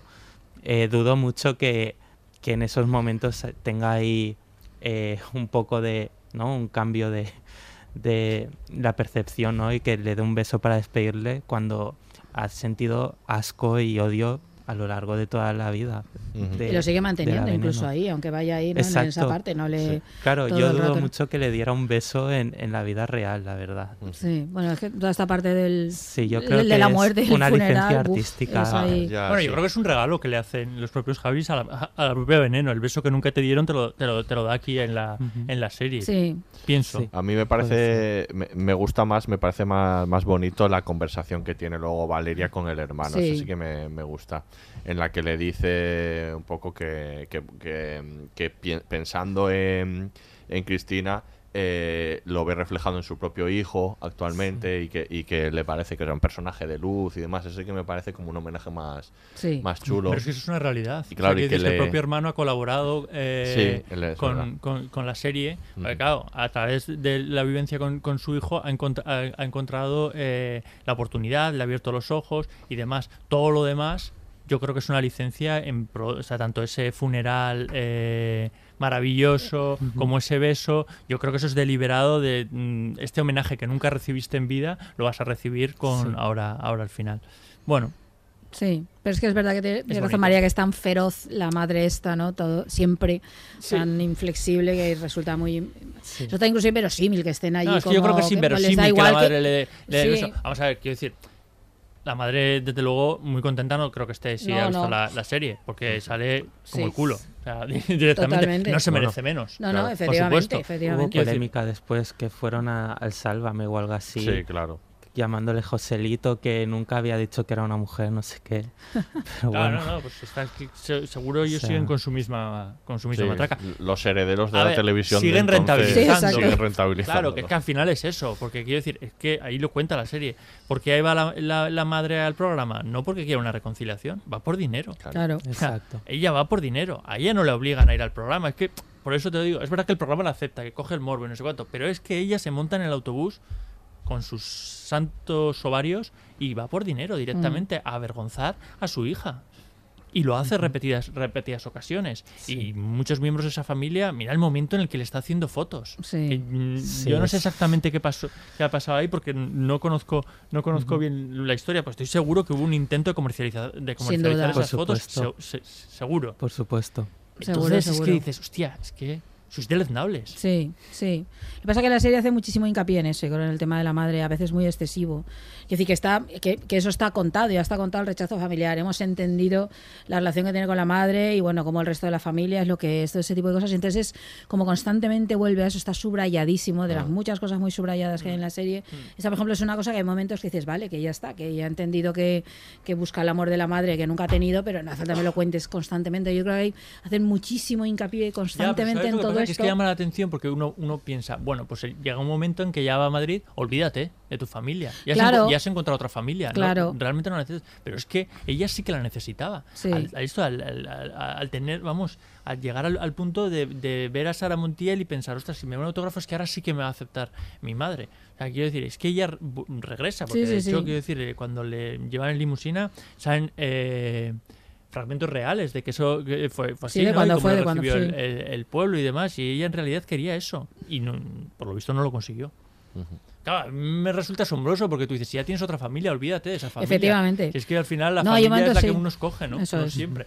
Pero la realidad es que es verdad que la familia de sangre es muy importante y toda la educación sentimental y, y- y real que, que recibimos en esos años. Bueno, y luego que es un retrato, pues bueno, claro, de, de los Javis, que aparecen todos esos personajes de la los hermanos que aparecen en el último episodio, han aparecido al principio, pero en la realidad sí que ha- había relaciones o, o conversaciones entre ellos, que ahí de repente aparecen al final, ¿no? Como vemos a la hermana desquiciada, ¿no? Al hermano ese más comprensivo, pero todos esos personajes, bueno, pues te- hay unas relaciones que de las que nos ha privado de ver la serie en la que ellos conversaban y digamos que se tenían en consideración unos a otros, ¿no? Que es como aparecen de sopetón, ¿no? Al Sí, final, sí. como Es que si acaba resultando muy hubieran- grotesco. Claro, Sí. Desaparecen que en todo el de relato y de repente aparecen todos en tromba, ¿no? Y es como este retrato de que, que te compones de cada uno en este momento y que te tienes que imaginar la evolución que ha tenido en su relación con ella, ¿no? Mm, Y que es un sí. poco de... Sí, de hecho vas como, yo veo que, ¿pero este quién es? Tal, es- estás todo el rato dices, ¿pero este quién es exactamente? Tal, Claro. el otro, ¿no?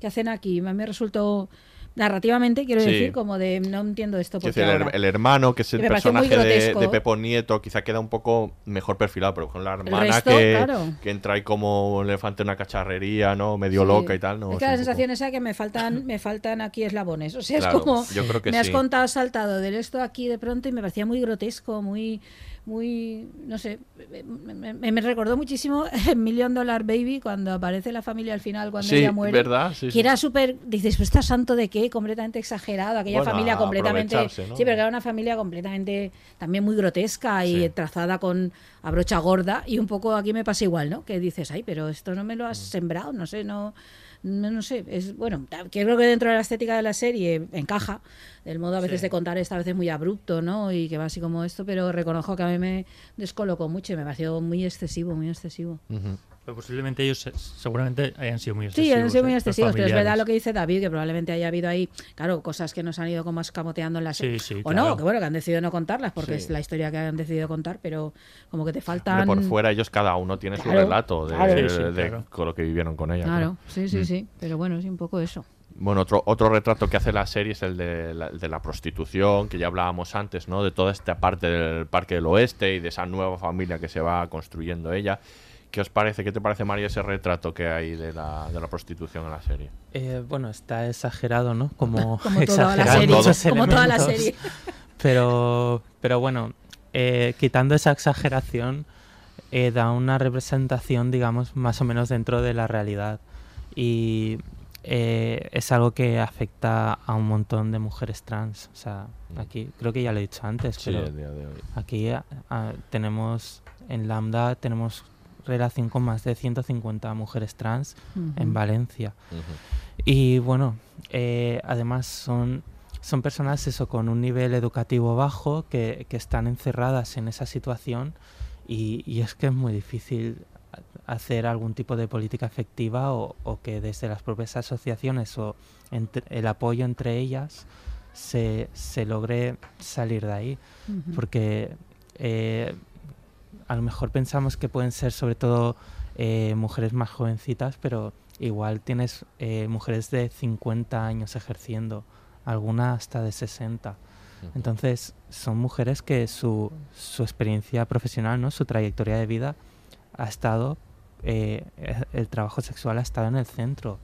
Y eso es, es imposible que no, que no, eh, que no moldee tu personalidad, ¿no? tus perspectivas de la vida, teniendo en cuenta las implicaciones que tiene dedicarse a ello. Mm. No sé, a mí me recuerda un poco todo el retrato, es que va fluctuando entre algo que es como un cliché cinematográfico, esa figura como de la puta entrañable, ¿no? Que se da en muchísimas películas y Sí. que ha creado ahí todo una- un, un universo, ¿no? Y, y todo ese tipo de cosas, y la denuncia, ¿no? Y yo creo que acaba a veces la denuncia, ¿no? No creo que sea su intención, la denuncia no está en la intención de la serie, pero es verdad que no es un mundo bonito, caramba, aquí a veces No, aparece incluso como bonito, ¿no? Tengo que un poco como ir mal a dulce, no sé, de esa Sí, sensación de... Yo creo que hay dulcificación una un dulcificación ahí de un mundo que, que, ostras, que debe ser muy jodido esto, muy difícil, debe haber ahí, bueno, de- no sé, es muy, muy difícil. Eh, yo creo que a veces lo dulcifica mucho en aras de esta mitificación, de esa aparición del Parque del Oeste como el lugar, ¿no? Ahí donde brilla la veneno y demás, ¿no? Y crea toda esta corte de mujeres. Entonces a mí pues eso vas fluctuando entre, no sé, dices, es que está en ese punto ¿no? de, de idealización un poco, que, que no inventan los Javis, que, que procede todo un bagaje cinematográfico previo muy grande, que es toda una figura, todo un cliché del cine, ¿no? Creado, este de la, la Sí. puta entrañable y como divertida y, y tal, y esto, ¿no? Yo creo que veo un poquito de esto, a veces un poco excesivamente, ¿no? A ver, que les da dignidad, eh, obviamente, a los personajes y a las figuras, sin duda que sí. Y señala sobre todo, refuerza esa La- idea de comunidad. Sí, ¿no? la De sororidad eso es, esta, la sí. Eso sí. Pero es verdad que está ahí un poco en ese punto, ¿no? De, parece que hasta un, hasta deseable, ¿no? A pesar de que están ahí Sí. a veces, ¿no? Después, Sí, muy- sí, eso también. Los estudios que tenemos es que eh, la mayoría, estamos hablando de más del 75%, si pudieran lo dejarían. Hombre, claro. Claro. Y, y después eh, sí hay, hay una comunidad ¿no? que, que se protege a sí misma, pero dentro también hay, hay muchos conflictos y muchas tensiones. ¿no? Por, de hecho, es que, eh, sale reflejado en la propia serie ¿no? cuando eh, la veneno empieza a acudir al Parque del Oeste y, y no porque no le queda más remedio el tema de cuando fallece Cristina no de quien le toma el nombre y que le regala su esquina y demás Sí. Mm. eso es, es un reflejo bastante cercano a la realidad o sea Ujú. eh, bueno no sé si en- estoy entrando un poco en el morbo pero eh, también eh, está el tema de las, las mujeres operadas se ponen en un sitio y las que no están operadas en otra. Después las que están operadas tratan en masculino a quienes no se han operado. O sea que, que de idílico no tiene nada ni, ni, ni es nada deseable quienes eh, por circunstancias de la vida han, han tenido que dedicarse al trabajo sexual. No tiene nada de, de envidiable ni de ni de, ni de bonito. Claro, yo creo que eso forma parte de cómo hacen este proceso de mitificación del personaje, acaba contaminando, ¿no? Un Sí. poco todos los mundos que va planteando. Sí, y- lo Pero eso que has contado está en la serie. Sí. o sea, y, y- y es muy significativo Sí. porque al final es bullying, o sea, hacen bullying las, pro- las propias, perso- eh, las propias personas afectadas por el bullying de otros. Sí. O sea, quiero decir que esto también ya sé que es muy común, pero no, deja de ser, no deja de ser representativo cómo una- es necesaria un, eh, educación en, to- en todas las capas. Una compañera de- del grupo trans de Lambda que se dedicaba al trabajo sexual, eh, la primera vez que acudió al grupo se sorprendió de, del compañerismo que había, de cómo nos apoyábamos y demás. Que eh, de hecho decía, eh, yo me alegra que todas las penurias por las que he pasado hayan servido para, para que hoy podáis, las personas trans de hoy en día, tener una, unas relaciones como las que tenéis.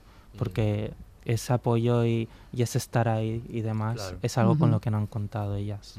Claro.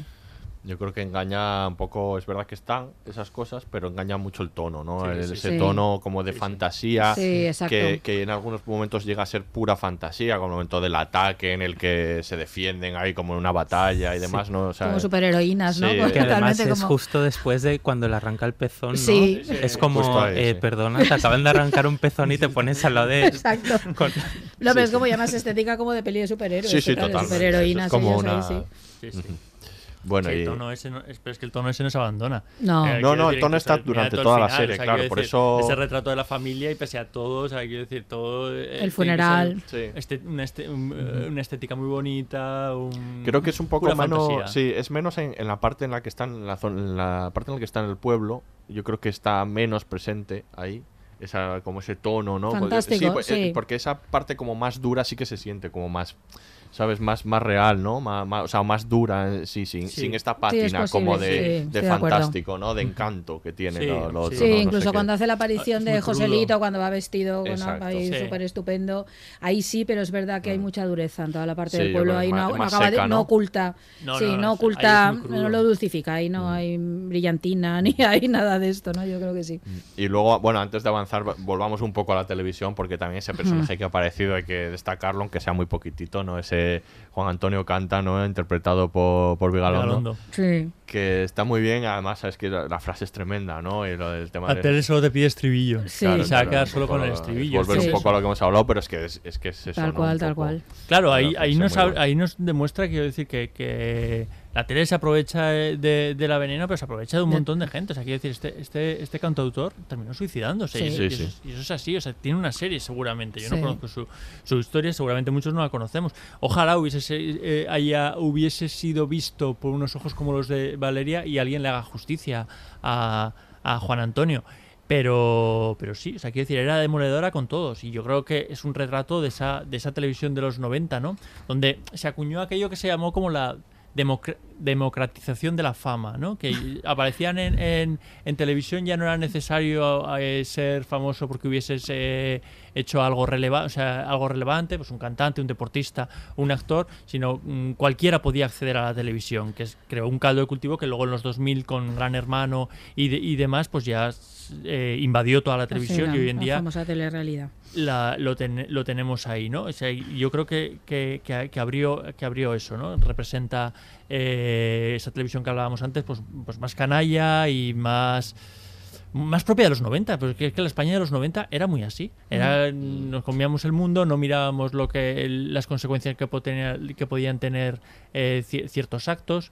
Yo creo que el Mississippi representa todo eso. Sí. Y, Además, bueno, es curioso que yo creo que coincide también esta, esta serie o, la, o, o- o las ficciones o, o documentales de, de la actualidad que ya ha pasado un tiempo suficiente como para hacer esta mirada hacia atrás que parece que se está haciendo ahora de los Sí. 90 porque habíamos hablado previamente también de Alcácer, por ejemplo, en la que Alcácer, el la serie, Mississippi sí. vuelve a estar presente y que, bueno, tampoco no salió tan tan mal parado. parado igual otra vez, ¿no? Como comentamos en el podcast que dedicamos a eh, Caso Alcácer, Yo aprovecho creo que ahí, hay que contar un poco intrahistoria. Hay Mm. que decir, creo que Pepe Navarro ha sido inteligente porque ha colaborado tanto con esta serie como con el documental del caso Alcácer. ¿Cómo ha colaborado? Cediendo eh, imágenes porque son de su propiedad de- del propio programa del Mississippi. Entonces, en, la tele- en el documental de Netflix de, de Alcácer cedió mucho material Y el documental lo trata a él muchísimo mejor de lo que trata a otros compañeros como Nieves Herrero, cuando al final estuvieron en el mismo fango. De hecho, es que el Mississippi yo creo que tiene dos etapas. Una etapa como más mm, divertida, ¿no? Eh, mm, hablábamos de la galería de, de freaks y luego mm, pues muchos eh, actores, ¿no? Pues como Santiago Urralde, Florentino. exacto, Carlos Iglesias, y luego ya entra en el, El morbo, morbo, ya la- saco, ¿no? sí. Que él, vamos, ahí va el forense todas las noches, sí, el caso padre de una de las niñas. Y, y lo- y lo que digo, y también Pepe Navarro ha colaborado mucho con los Javis para, para esta serie. Y entonces así de alguna manera se asegura que los propios creadores no van a ser excesivamente duros con, con él. Y lo consigue, sí. Y lo ha conseguido. Lo consigue. Lo ha conseguido en los dos casos, no cabe duda. Pero es muy significativo y luego tiene mucha enjundia también que esto se haya hecho en, en- en Antena 3 y que Antena 3 esté contando cómo fue la salida de Pepe Navarro. Sí, es tremendo. Claro, es verdad que, que- que- que entonces Antena 3 pertenecía a otro grupo empresarial. Y ahora es otro grupo empresarial y puede, puede, puede hacer eso, pero claro, tiene, tiene gracia porque ese programa no terminó ni, ni por cómo trataba a, a toda esta galería de freaks No, que no. estamos hablando, ni mm, por todo el morbo que hizo con el caso Alcácer y con otro- otros casos. Es porque tocó de repente ahí la tecla De de. Vanesto y, y Mario Conde y todo lo de Pedro J. Pedro y ahí de repente, o sea, que, que es verdad que fue la policía a desalojar el, el, el plató, que esto es inaudito en, en un programa que aparte tenía mucho éxito. Y. Antena 3 se lo había arrebatado a Telecinco, había pagado una millonada. Pero al final, poderoso es el es Don Dinero. Yo creo que lo que hay también ahí, esa mirada sobre la televisión de los 90 es una mirada como nos, de nostálgica, no sé si nostálgica, no sé si se quiere que vuelva, pero sí muy muy tamizada por es lo que veía de niño o es lo que veía tal y entonces ahí Idealizada, sí, un idealizada y un recuerdo del cual claro, no, cuando tienes después de determinada edad tampoco tienes ese espíritu crítico, tú ves lo que la versión ofrece, espectáculo y ves gente y, y entonces yo creo que hay una mirada muy muy acrítica que afecta a creadores y también a mucha gente que luego escribe sobre televisión y sobre esto. Creo que en general una mirada como crítica de aquello que vi en mi época o que me construyó a mí como espectador, ¿no? De pronto cuesta como mucho eh, aplicar esta mirada. Creo que hay gente que sí que lo hace y otra que no, pero creo que esto además es un discurso hoy en día como dominante hasta cierto punto, ¿no? Esta mirada nostálgica era Sí, lo que yo sí, veía sí. de pequeño, entonces eso se valora mucho y entonces aunque tenía sus cosas malas, pero era lo que veíamos, no sé qué tal, dices, ya bueno, y yo creo que esto, la serie esta o el caso Alcácer o algunas otras, caso Alcácer menos, bueno, em- viven, parten un poco de ahí también, ¿no? De esa necesidad de una revisión. Porque gran parte de los creadores... Ha pasado con los 80. Sí, totalmente. Vamos, la movida está basada en eso. Totalmente. fue no, pero el propio época- cine, claro. eh, que decir, todo el rato los referentes son de las series de los 80, de los 90, que ahora vuelven y tal, y le dice, a ver, que esta serie era una mierda de serie. Bueno, bueno, que la vieras Ah, sí, sí. cuando tenías 12 años y la disfrutaras, pues muy bien, pero que igual no merece que estés aquí. movida, que claro, que, está, que- que, la nostalgia que muy una- bien, una pero para la nostalgia, no para otras cosas, Claro, ¿no? Y sin embargo, yo creo que hay mucho de esto. Sí. Y esto está muy aceptado por gran medida porque los propios directivos de las televisiones y las cadenas, los propios creadores están en esa Y edad. los creadores, Claro, claro, es una claro, cuestión sí, generacional, ¿no? Sí, Y entonces sí, ahora hay sí. una parte ahí de, bueno, Está sucediendo. Sí. Tú Mississippi no te acordarás mucho porque tú eres muy joven. Yo soy más de Crónicas Marcianas, Claro. que tenía... Me parece súper curioso que se supone que era un programa para personas adultas, pero yo en mi, en mi clase veíamos todo el mundo el programa y yo. Recuerdo quedarme hasta las 2 y las 3 de la madrugada viéndolo. Después ya con el tiempo empezó con el tema de Gran Hermano y esto a ser eh, puro, pues eso, puro corazón de este, ¿no? Sí. Pero al principio, ¿no? Con Galindo, con... Sí, no, el, con programa empezó, Pues- quería ser una alternativa, porque de hecho, claro, Sí. era la, la apuesta cuando Pepe Navarro se fue a Antena 3, Sí. el- la apuesta de Telecinco, y al, principio llevaba personajes muy, muy variados. Yo que fui de público a Crónicas Marcianas, recuerdo que estaba... que ¿Cómo- estaba- por qué no me sorprende esto? Que estaba... eh, ahí esa noche entrevistaban a, a Amenábar y a Eduardo Noriega, porque estrenaba Abre los Ojos. Quiero decir que aún no era esa, esa galería Claro. de aunque ya tenía tintes, ¿eh? O sea, ahí ya Lo estaba- mezclaban, pero había de Sí, todo, pero, había eh, como una decir, yo recuerdo perfectamente antes de empezar el programa cómo Javier Sardán nos animaba al público a que nos volviésemos locos, jaleando, eh, gritando y cantando. O sea, quiero decir, ese experimentación de, del jaleo le, le gustaba. Luego, la verdad es que se formó por, por Luego completo. derivó como ta- Sarda otro que también apa- aparece, como hablamos también en la serie de Berto, haciendo de sí mismo también en una Uf, en un ejercicio en de. otro ejercicio, ¿no? Como el de cinismo, Pepe Navarro. decir. A mí es que sí, es que lo- me recordó mucho la aparición de Pepe Navarro aquí, me recordó mucho la de, Sar- la de Sardá en la serie de Berto. En, Mira lo casi yo, que por cierto también tenéis un podcast. Muy bien. Muy bien ahí la cuña. Pero es verdad, porque sale eh, haciendo, ¿eh? haciendo de sí mismo Sí. en un programa, en una serie que se ríe de esos programas, que, lo- que los critica, por ahí sí que los critica bien en la serie de Berto, y dices, estás admitiendo que lo que hacéis es todo teatro y todo falso y todo Sí. mentira, Sí, y sí. sales ahí a decirlo tal cual, pues me parece Tal una cual. hipocresía Respuesta, enorme. sí. Sí. Sí. sí, no, pero que me parece una Sí, eso no, hipocresía pues no de puede decir, pero qué cosa. cínico. Claro, es como, no Hombre, sé, yo nunca le he visto muchos escrúpulos. No, ¿eh? no, no. O sea, cuesta, cuesta Después le vemos de periodista serio por ahí. Sí, pero sí, bueno, es es otro verdad. espectáculo más. Efectivamente, totalmente. Pues vamos a escuchar el último corte y hablamos del final de Veneno. Lo vamos a hacer. ¿El qué?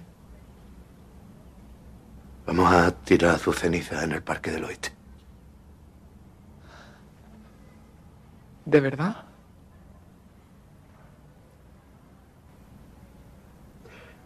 He leído tu libro. Yo tengo un hijo, ¿sabes? Tengo un hijo. Precioso. Veinte añicos tiene. Mi niño me recuerda mucho a mi Joselito. Mi Joselito era una luz blanca. Y mi niño también lo es. No sé, que leer tu libro me ha hecho pensar en la clase de vida que quiero que tenga mi niño. No quiero que tenga la vida de mi Joselito. Espero que no.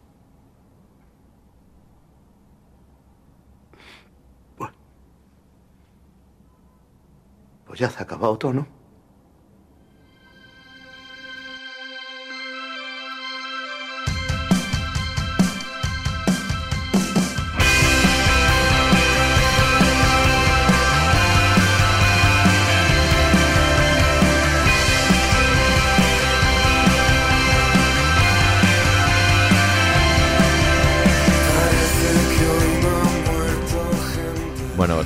Ya con los temas finales. Antes de hablar del final, yo creo que tenemos que hablar de algunos de los personajes que no hemos hablado porque nos queda por hablar de la revelación de la serie.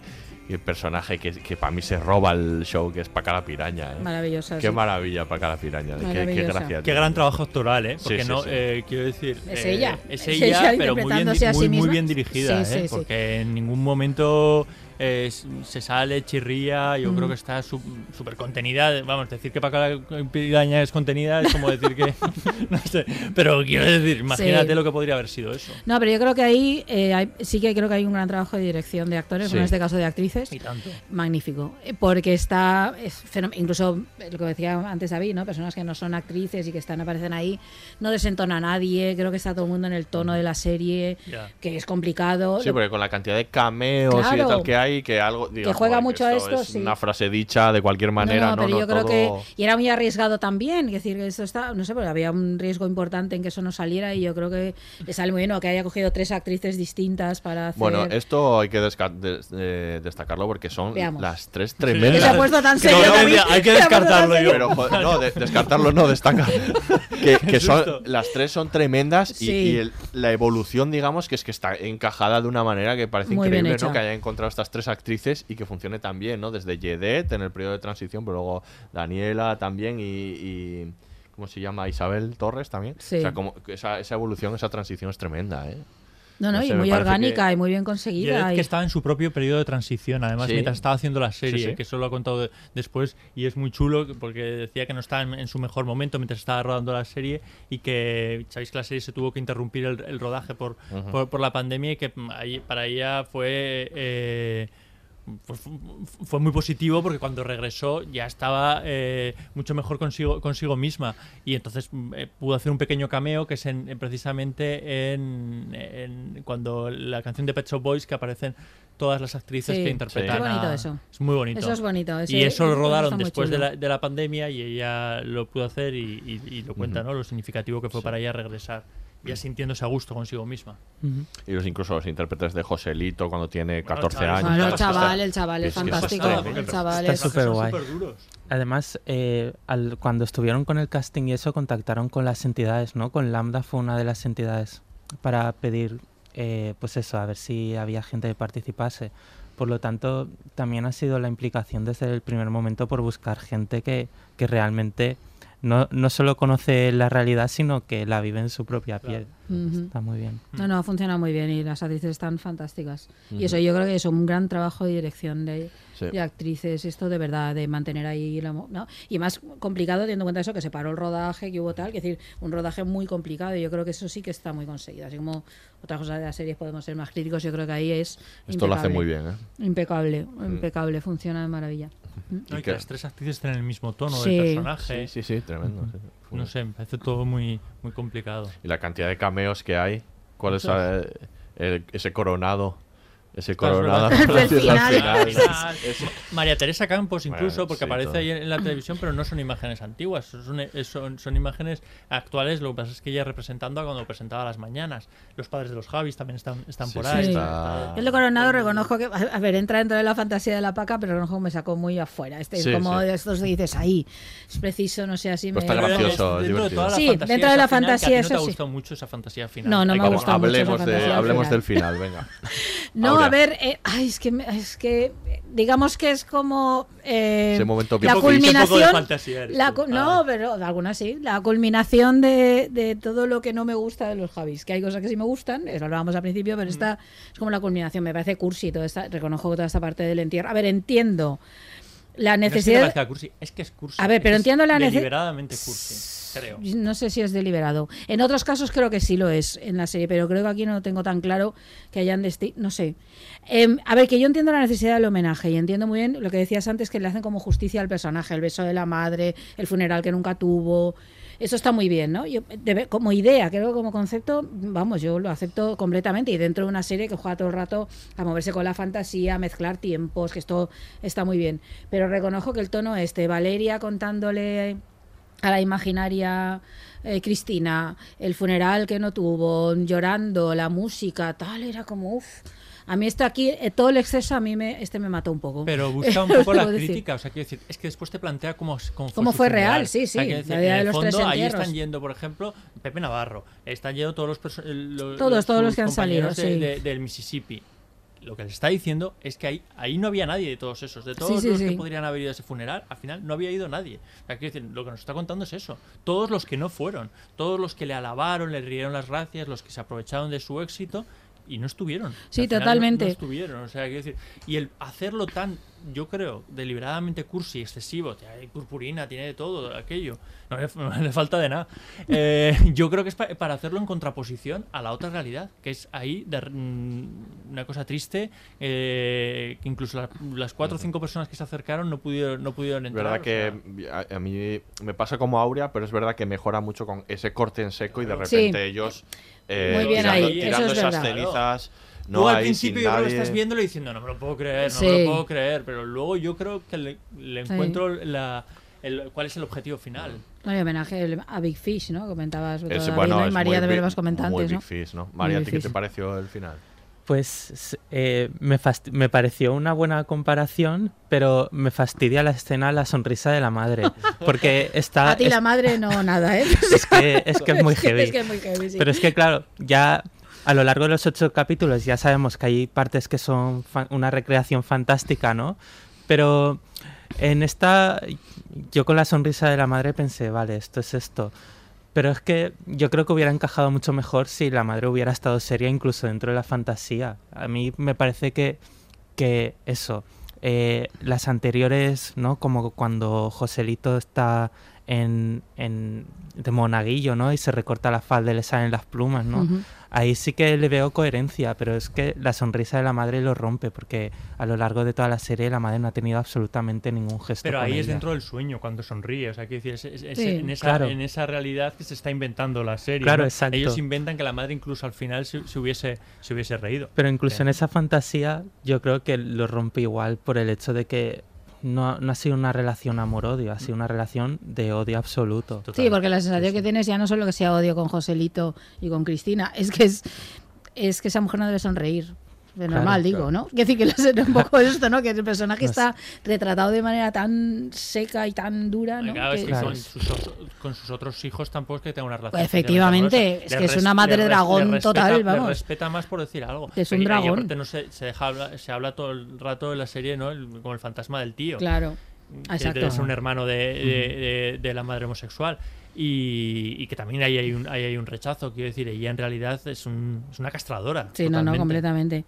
Y luego en la serie, a ver, de, de- de concepto de puesta en escena, igual hay cosas muy bien. Yo creo que en general todo el juego de los tiempos, Mm. de ir pasando presente al pasado, de mezclarlos, o de mezclar presente, pasado y fantasía. En general, ya que excepto la parte del funeral que reconozco no me gusta, pero estoy de acuerdo en que en que es así muy deliberado, eh, yo creo que eso sí que funciona muy bien. Tiene momentos muy brillantes. Lo que comentamos antes del baile, cuando aparecen todas las personificaciones que ha tenido, ¿no?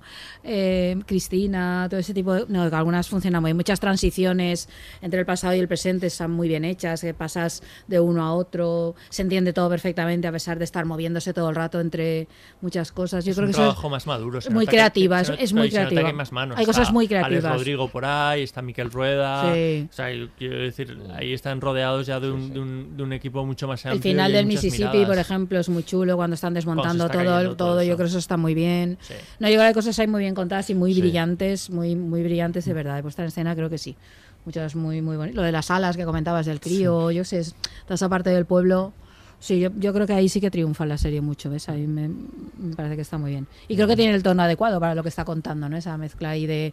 Porque el personaje de la veneno, y supongo que también en el libro de Valeria Vegas, pues tiene esa parte de mito, de realidad, no sabes cuándo de lo que está contando es cierto, cuánto no. Claro. Claro. Y entonces toda la serie mantiene un poco ese, eso, ese, ese espíritu, ¿no? De medio fantasía, medio realidad, que yo creo que está muy bien. Yo creo que es una serie que abre, que abre muchas puertas, Sí. que va a dar mucho que hablar. Y ya no solo aquí, porque el HBO eh, la, la está comercializando eh, fuera, de, Fuera, fuera, sí. de España y ya está recibiendo sus primeras, sus primeras críticas y son bastante. eh, la, la alaban bastante, con lo cual, bueno, yo creo que va a ser muy significativa. eh, yo creo que para el colectivo trans, pero mucho más allá de. ¿A qué de opinas, eso. María? ¿Tú crees que la serie sí que marca un poco un antes y un después? hasta Está muy bien punto? porque eh, el- desde el activismo lo que hemos estado estamos hemos estado luchando contra la despatologización, la autodeterminación de género, pero no hemos mostrado eh, una, unas realidades tan crudas, ¿no? E intentamos normalizar, ¿no? Ahora las personas trans ya no tenemos que pasar por todo esto y intentamos presentar una visión más pues más amplia, más normalizadora, pero yo creo que va a tener un efecto muy positivo por el hecho de que eh, muestra, ¿no? Venimos de aquí. Y, y además nos muestra lo que puede ser una vida de una persona trans cuando tienes apoyo social, familiar y demás. Entonces, ese contraste y el exponer a gente para quienes la realidad trans es ajena, eh, ver eh, pues la vida de la veneno, que aún está muy dulcificada, ¿no? Por ejemplo, lo que habéis comentado que cuando al final se va transformando después de la presentación del libro, que lo presentan como un momento culmen y, y realmente en la vida de, Cristina es pues es una tarde que está feliz pero después tiene su vida igual, ¿sabes? No. Mm. Entonces, eh, el mostrar esta realidad de una manera tan directa es que es inevitable que, que no pueda tener un efecto positivo a la hora de la aceptación de, de lo que son las realidades trans. Sí. No, yo creo además cuando se emitieron los dos episodios en abierto tuvo muchísimo muchísima audiencia y, y esto lo piensas en términos muy positivos porque un montón de gente, eh, digamos ya no de público de nicho que va a un una cadena especializada, sino tal, se va a encontrar porque eh, porque tiene todo este tono como fantástico pero no, no esconde la crudeza de muchísimas cosas o la representación de muchísimas cosas son muy crudas. no, sobre todo los dos primeros Los primeros capítulos son, a mí creo que son muy, son lo mejor de la serie, desde mi punto de vista. Sí. Excepto momentos concretos de otros, yo creo que la serie. me gusta mucho cuando se sí, en ese también, pero yo creo que la serie empieza muy bien y luego no se Ujú. mantiene al nivel, que también es un poco larga, pero bueno. Pero sin embargo, yo creo que tiene un enorme valor que un montón de gente viera esos capítulos y entendiera eso, la persona detrás del mito, de ¿no? ese tipo de cosas. Y ahí sí que creo que ejerce una algo importantísimo, que es decir, me parece que va a quedar, vamos, que, que es muy Ujú. relevante por la, ¿no? Sí. para la gente. Además, los dos primeros capítulos son los que muestran realidades más Sí. cercanas. Y yo ya os digo que vi los dos primeros capítulos y pensé, joder, no tendría que haber aceptado venir aquí hoy porque ya viendo estos dos capítulos la que me espera con esta serie. Ya. Y de hecho yo eh, no pude contener las lágrimas a lo largo del- de los dos primeros Seguro. capítulos porque es que es una tras otra, una tras otra. Y, y está, está muy bien representado. O sea, es digo que que al mínimo que tengas un poco de sensibilidad cosas que es pasan. difícil contener las Es lágrimas. difícil para Es- cualquiera, así que me es imagino que duro. muchísimo más para claro, ti, claro. totalmente. Fue muy, muy duro. Los dos Ujú. primeros capítulos sobre todo. Yo espero de todos modos que la serie, aparte de, de eso, también sirva, pues eso, que actrices como Isabel Torres, Daniela Santiago, Lola Rodríguez, Ujú. Yedet tengan, Sí. tengan un montón de oportunidades, porque desde luego los papeles que les, ha- les han tocado en Veneno no eran nada fáciles. Nada, nada. Y, Y que- y más allá de representar a mujeres trans. Y una también. última cosa te voy a decir, ya que este podcast lo grabamos en Valencia, esa representación de Valencia, nanay. Nanay. O sea, Ah, sí. ese, ese hospital de la fe que parece... Ay, sí, que parecía que le habían puesto un con cartelito ahí. Neones, neones ahí que no, que no te lo ves. Eso tampoco, O ese marchalenes que parece que es, que es como si tuviese subido a un monte, ¿no? Sí, sí, sí, es muy curioso eso. Esa representación de Sí, Valencia, sí. nanay. Muy bien, En pues nada, nos quedamos sin tiempo. Desde luego esta serie va a quedar como importante por, Sí. por, por muchas de las cosas que hemos hablado. Además estamos disfrutando de un momento muy, muy, muy bueno, muy interesante del audiovisual, eh, de las series de españolas y, y esperamos seguir disfrutando. Nos vamos a despedir ya. Eh, María, sentimos haberte, a- haberte hecho esto, pero nos alegra muchísimo De que verdad, hayas venido a contárnoslo, mucho. la Sí. verdad. Muchas gracias. Y Miquel y Aurea, eh, nos vemos en el próximo. Ahí No, todavía nos queda uno, nos queda uno para acabar la temporada. Muy bien, pues aquí se despide el Laboratorio de Investigación de Series, el único podcast serífilo que finaliza diciendo, digo, hasta la próxima. que tú nunca la venganza te curó los años difíciles. Más caprichosa que tú. Bajo el aguacero, curtida en el oeste, que no te hablen de gloria, brillantina y presente. De eso sabes tú, limusina y puchero, de reírte en el suelo. Joselito, Cristina, veneno.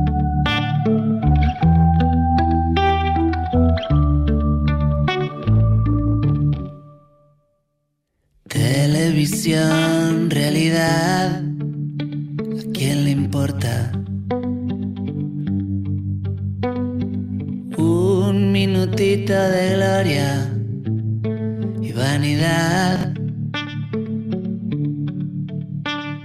Solo destellos de luz y chispazos de euforia.